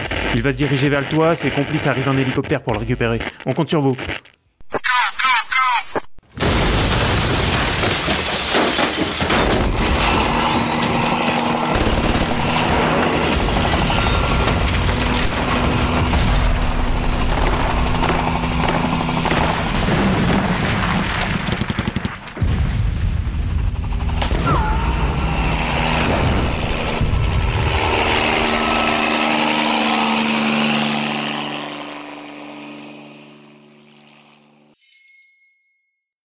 C'était L'échec de la tour, une histoire librement inspirée d'un jeu solo pour 14 ans et plus créé par A.J. Porfirio. Les parties durent de 15 à 30 minutes en fonction de votre talent. Vous l'avez sûrement deviné si vous y avez déjà joué, c'était Négociateur prise d'otage, publié en 2015 en version originale anglaise avant d'être localisé en France par Don't Panic Games en 2018. À dans deux mois pour un prochain épisode, cette fois-ci dans une époque différente. Et d'ici là, jouez bien Eh bien, merci euh, Peter pour cette chronique. Alors, est-ce que tu avais trouvé euh, rapidement, toi? Oui, bah, là, je me suis douté que c'était euh, probablement négociateur, négociateur prise d'otage, même si je n'y ai pas joué. Mais comme Fendwell nous en avait parlé à plusieurs reprises, j'avais un peu en tête le, le, le jeu, quoi. Ouais, moi j'ai trouvé ça assez facile parce que je crois que à peu près dès le début, il parle de prise d'otage. Ouais, Et voilà. du coup, j'étais en mode, oui, bah du coup. Il n'y a pas euh, non plus 50 jeux avec euh, ce, ce sujet-là, ouais, j'avoue. C'est ça, ouais. Et j'ai bien aimé le petit indice aussi à un moment qui dit, euh, euh, ouais, si tu fais ça, tu vas prendre 14 ans de prison. Et on peut t'obtenir, je sais plus, un hélicoptère d'ici 15 à 30 minutes. Et en fait, ça, c'est la durée du jeu et l'âge minimum. D'accord. Je sais pas si t'avais ok. capté ce petit indice subtil, mais. Non, pas du tout. Non, je n'avais pas, euh, j'avais pas capté ça. Parce que, ouais, après, je connais très peu, enfin, je ne connais le jeu que ce que Fendel en avait expliqué. Après, je, j'y ai pas du tout joué, j'ai pas du tout. euh, Mais bon, 14, oui, 14, oui, vu le thème, de toute façon, pour le coup. Voilà, voilà un 14 ans, euh, d'âge qui est peut-être justifié par le thème. Euh, mais non, bah, je sais pas si toi t'as joué à ce jeu-là ou pas du tout. Euh, oui, oui, c'est c'est un jeu qui m'attirait beaucoup parce que bah thématique euh, pas commune, mais euh, malheureusement, alors tu vois, l'idée de système de jeu est pas mal pour euh, simuler effectivement un peu une prise d'osage, nanana. Mais en fait, derrière, le, le, y a, ça manque de, de liant qui fait que on utilise vraiment correctement cette mécanique. Et du coup, bah, c'est, c'est juste nul en fait comme jeu. C'est, tu, tu, tu as l'impression juste de transvaser des cartes et des points, tu vois, de, de Mhm. transvaser des ressources d'un endroit à un autre, sans jamais que ce soit vraiment. Euh, t'as vraiment le sentiment de négocier avec quelqu'un, quoi. Tu vois, t'es, t'es, Ouais. t'es juste en train de faire euh, de la conversion de ressources, quoi. Donc c'est, c'est chiant en fait. Tu vois, c'est en plus, Mm. en plus, tu vois, il y a même pas justement ce côté hasard qui manque un peu. T'as vite fait un événement à la fin de chaque tour, mais sinon pendant ton tour, t'as pas de hasard, donc tu fais que. euh, Enfin, si, ah, si, il y a quand même un peu des jets de dés. Je dis une bêtise, mais les jets de dés, c'est pas un hasard très agréable en fait. Ce serait plus agréable si c'était une espèce de deck building, tu vois, où là, effectivement, t'as des surprises à chaque tour où, ah, tu sais pas quelles cartes euh, vont arriver. Là, c'est juste, euh, bah, tu calcules tes probas et puis euh, tu le fais, quoi, tu vois. T'as, t'as accès à trop d'actions et c'est chiant. Ouais, ouais. Bon bah écoute, euh, moi j'avoue que le thème me parle pas trop. Enfin, me pour le, enfin moi j'ai pas pas de, pas le thème m'attire pas du tout quoi. J'avoue. Ouais. C'est pas. Je, je pense que j'aurais vraiment du mal à, ouais, à jouer avec le thème. Ok. Pour euh, je sais pas, je sais pas peut-être que c'est c'est un truc euh, ouais j'ai pas trop envie de jouer avec un thème prise d'otage. Ça me fait pas rire. Enfin je sais pas comment C'est moralement J'ai du mal à y Ouais, je sais pas, je peux pas t'expliquer pourquoi, c'est un truc qui me bloque un peu, je pense, euh, psychologiquement. Ouais. Moi, c'est ça que j'aime bien justement, c'est que c'est un terme, un thème euh, moralement difficile, tu vois. Ouais. Mais ouais. le problème, c'est. Et pourtant, ça m'est pas, ça m'est- c'est pas quelque chose qui, re- tu vois, ça pourrait être, euh, ça peut arriver dans la vie. C'est pas quelque chose qui m'était arrivé et qui ferait revivre des trucs, mais j'ai pas, j'ai du mal à l'associer à un truc ludique, quoi. Ouais, ouais, ouais. Bah, Donc, comme dit, moi, moi, tu vois, dans un jeu, j'aime bien être face à des situations morales. Hein, je trouve ça cool. Donc, c'est, c'est, c'est, je trouve ça hyper intéressant. Donc, euh, mais, mais malheureusement, euh, ce n'est pas ce que le jeu me propose au final. Euh, bah écoute, maintenant je te propose qu'on passe à la dernière chronique de l'émission. C'est celle de Cargo, c'est le moment où on joue. Et tout d'abord, il va nous révéler la réponse de l'énigme du mois dernier. On l'écoute tout de suite. Elias, je vais te soumettre une énigme. Très inquiétante et troublante énigme que cette question. Désolé, je ne joue plus aux jeux de société depuis 5 ans. Si tu réussis, je te couvrirai d'or. Je suis prêt, allons-y, je me sens très en forme. On va s'amuser. Ceci est un jeu. Salut les joueuses et salut les joueurs, ici Cargo, bienvenue dans Ceci est un jeu, la chronique où vous, auditeurs, allez jouer. Comme toujours, c'est sans doute le premier épisode de l'un d'entre vous, donc on commence par la règle. Y'a personne ici à part moi qui soucie encore de respecter les règles Ceci est la règle. Dans cette chronique qui est un jeu, je vous présente une énigme qui parle d'un jeu de société. Le but du jeu est de deviner le jeu de société en question.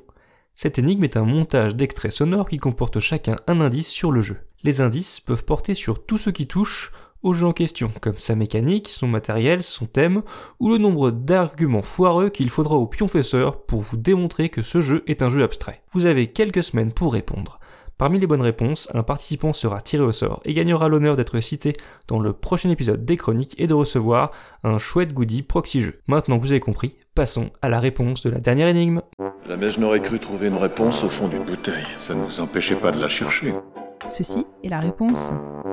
La réponse du mois dernier était Small World, un jeu de 2 à 5 joueurs de Philippe Keyertz. Small World est un jeu de conquête où les joueurs vont chercher à accumuler le plus de points de victoire possible en utilisant des peuples fantastiques pour s'emparer des terres des voisins et agrandir leur empire. Au début de votre premier tour de jeu, vous choisirez un peuple parmi ceux disponibles dans une rivière. Chaque peuple s'accompagne d'un pouvoir spécial unique. Le monde de Small World est un monde fantastique. Et on a accès, dans la boîte de base, à une belle tripotée de peuples, comme des orques, des géants, des squelettes, des mages.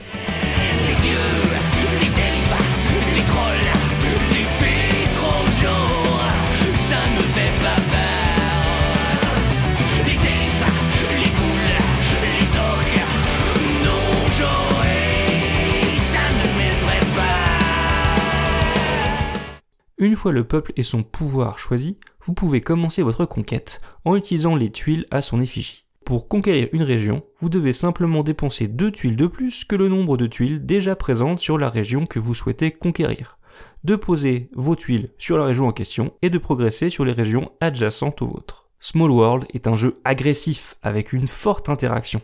Il ne faut pas hésiter à affirmer sa domination sur ce petit monde en écrasant les peuples faibles et sans défense. Frapper le premier, c'est faire preuve d'agressivité. Ok? Si on n'est pas agressif, on est une femmelette. Et ici, il n'y a pas de femmelette, ici, on a des purnes. Vous y allez un peu fort dans la genrification, non? Lors de la dernière conquête de votre tour, vous aurez la possibilité d'envahir une région avec moins de tuiles que nécessaire en utilisant un dé de renfort qui simulera des troupes supplémentaires. Les renforts n'arriveront pas, et nous fûmes si seuls au monde. Cette nuit-là, quand soudain le son des fifres et des tambours, au moment qu'on allait lâcher, fit vibrer le ciel comme une onde.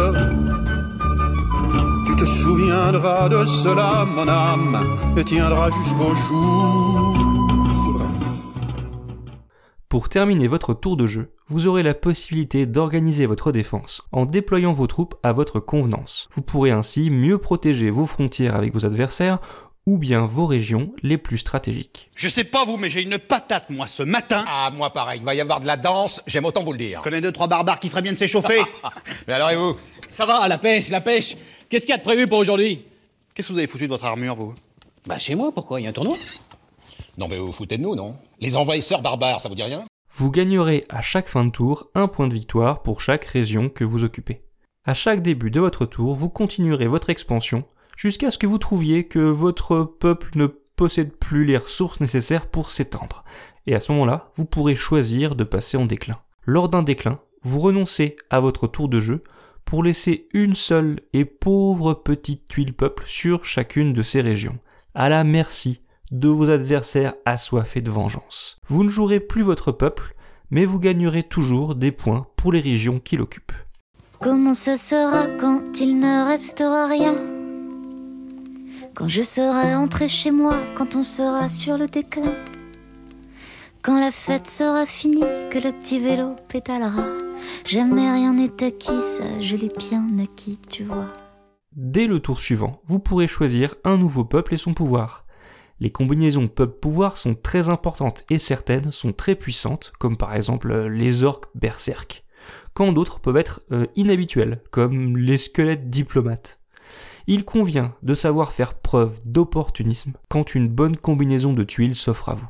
Ça, on peut dire que s'il y a une tuile qui tombe, elle est pour moi. La partie prend fin après un certain nombre de tours, et le joueur avec le plus de points de victoire l'emporte. La réponse à cette énigme était donc Small World, un jeu de Philippe Keyertz, illustré par Miguel Coimbra et Cyril Daujean. Il se joue de 2 à 5 joueurs à partir de 8 ans pour des parties entre 40 et 80 minutes, édité chez Days of Wonder. Bravo à celles et ceux qui ont trouvé, et on passe immédiatement au tirage au sort. Eh bien, donc la réponse c'était Small World. Alors j'ai vraiment bien fait de biper Zéphiriel, puisqu'il avait donné la bonne réponse euh, le mois Ah. dernier. Donc euh, je pense que Cargo l'aurait vachement mal pris si on avait fait ça. C'est bien, maintenant on a la réponse au mystère de savoir ce que, euh, ce que Zéphiriel avait dit. euh. Et ouais, ouais, il avait donné la bonne réponse alors qu'il venait de m'expliquer qu'il était nul à ce genre de choses, qu'il cherchait pas et tout. Et bim, il balance ça. Et quand il l'a dit, je me suis dit, oh là là, en plus, il a ré- probablement raison. Mm. Donc, euh, bon, je me suis dit, on va les biper tout de suite, quoi. Toujours dans, dans l'idée de passer commande et tout, euh, finalement on a fait euh, Sortons le grand jeu sur Small World euh, la semaine dernière. Quoi. Mais c'est fou ça, mais, mais c'est incroyable. Mais c'est toutes ces, toutes ces ramifications. Moi, je pense Ouais. que ça peut pas être du hasard. Il y a des, Il y a des déchutes qui va- qui... qui va Ouais, enquêter. je pense que des déchutes, vous allez nous le réveiller là. Il va, il va repartir enquêter sur les complots. Mm. Alors, on dit bravo à Dr. Che, Psind, Grovast, Michel Dijon, Tespios, Mananan et Philippe KFDJ qui ont trouvé, mais qui ne souhaitent pas participer au tirage au sort. Euh, donc on a 18 autres bonnes réponses et je vais te faire l'honneur, euh, professeur, de me donner donc un, un, un nombre entre 1 et 18. Alors je lance mon dé euh, 18 et j'obtiens le 14. Alors le 14, c'est Alexane qui a trouvé et qui a donc euh, bah, euh, gagné un goodie. Donc euh, Cargo prendra contact avec toi, Alexane. Bravo encore euh, pour t'envoyer ton goodie. Il prendra contact avec toi et bah, bravo pour, pour cette, cette bonne réponse. Bien joué. Voilà, et donc maintenant on va écouter la nouvelle énigme hein, pour ceux qui veulent. euh, Alors tu t'essaieras de pas donner la bonne réponse cette fois-ci, que j'ai pas encore à retrouver, à rebiper. Oui, oui, t'inquiète. Donc euh, on va écouter la nouvelle énigme de Cargo. Quelle est la vitesse de croisière d'une hirondelle lorsqu'elle n'a aucune charge Que voulez-vous dire Une hirondelle africaine ou une hirondelle européenne? Ceci est l'énigme. Bravo à celle ou celui qui a été tiré au sort. On démarre tout de suite une nouvelle énigme sans plus attendre. Chut, chut, chut, chut, chut, c'est immédiatement maintenant à l'instant que ça commence. On s'est perdu à se chercher, perdu à se chercher, si loin dans nos pensées, on s'est perdu à se chercher. Dans quelle sorte de maison habites-tu? Dans une aménème... Dans une aminoménone Euh, Ça va, c'est bon. Être né sous le signe de l'hexagone, c'est vraiment pas une sinécure. Il était plutôt de couleur euh, rouge? Non, fraise. Plutôt fraise. Assez rond, un peu en longueur, euh, assez classe, quoi. euh, Le bel indice. Mais j'ai pas pris avec moi parce que j'ai plus de place dans mes bagages. Si je devais ramener tous les indices que me filent les vieux, euh, je serais plus où les foutre, ces merdes.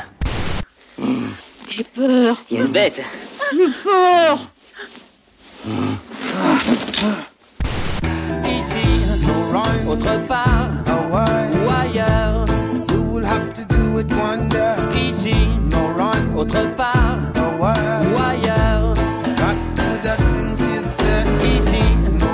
autre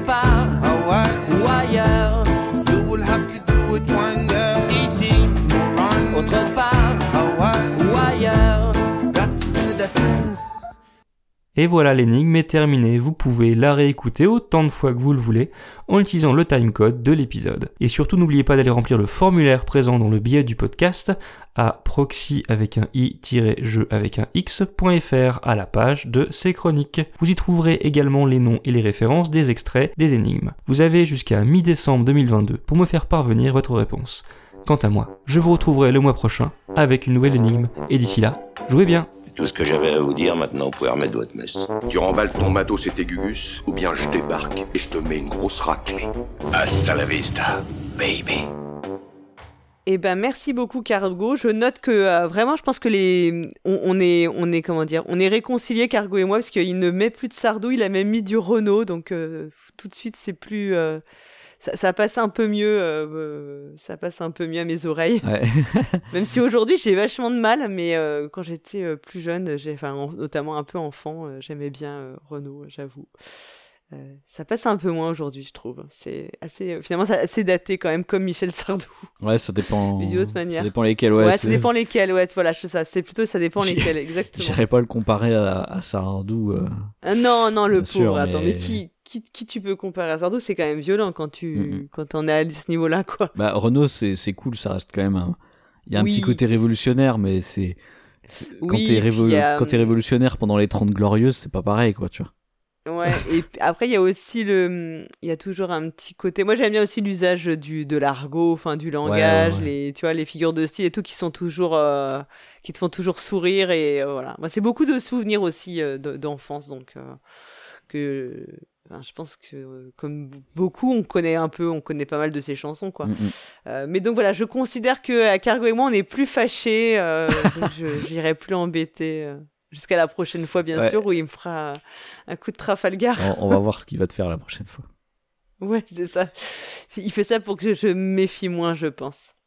Donc, est-ce que tu as trouvé le, le jeu au moins? Eh ben, euh, écoute, non, j'ai même pas trop cherché en fait. Euh, je crois que j'ai dû l'écouter une fois, puis je suis passé à autre chose. Mais moi, je l'ai écouté ce matin, donc il y a euh, en gros une heure et demie, et donc je n'ai pas du tout. je l'ai écouté une fois et je n'ai pas eu le temps de chercher. Mais je l'ai quand même écouté. Ok. Et donc t'as trouvé? Non, pas du tout. non, non, pas du tout. Et j'avoue que je cherche pas trop. Bah, c'est, ça m'a l'air plus difficile que, que Small World, en tout cas. Ben, on, verra, on verra le mois prochain combien on aura de bonnes réponses. Ça marche, ouais. Eh ben écoute, je pense que ben, l'émission touche à sa fin. Il est temps de, de nous dire, euh, non pas adieu, mais un simple au revoir. Que vous ayez aimé notre émission ou non, faites-le nous savoir en laissant un commentaire sur le site, bien sûr, podcast.proxy-jeu.fr, proxy avec un i, jeu avec un x. Euh, vous y trouverez toutes les infos sur les sujets que nous avons abordés pendant cette émission. Mais vous pouvez également nous contacter sur Twitter, sur Facebook, sur Mastodon.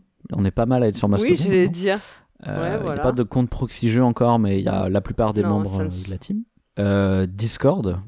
Et surtout, parlez de nous autour de vous. Et Nick Elon Musk. Voilà. Alors on se retrouve la semaine prochaine, euh, non pas pour un épisode de jeu du mois, euh, mais pour l'épisode spécial Noël. Donc vous retrouverez jeu du mois la semaine d'après. Hein. On, a mis, euh, on a interverti parce que bah, pour que vous ayez le temps de bien écouter à la section de Noël et voilà si ça vous inspire pour vos propres, votre propre réveillon ou vos cadeaux ou, voilà ou votre liste au Père Noël. Donc et puis bien sûr le mois prochain on se retrouvera avec de nouvelles chroniques. Et en attendant, jouez, bien.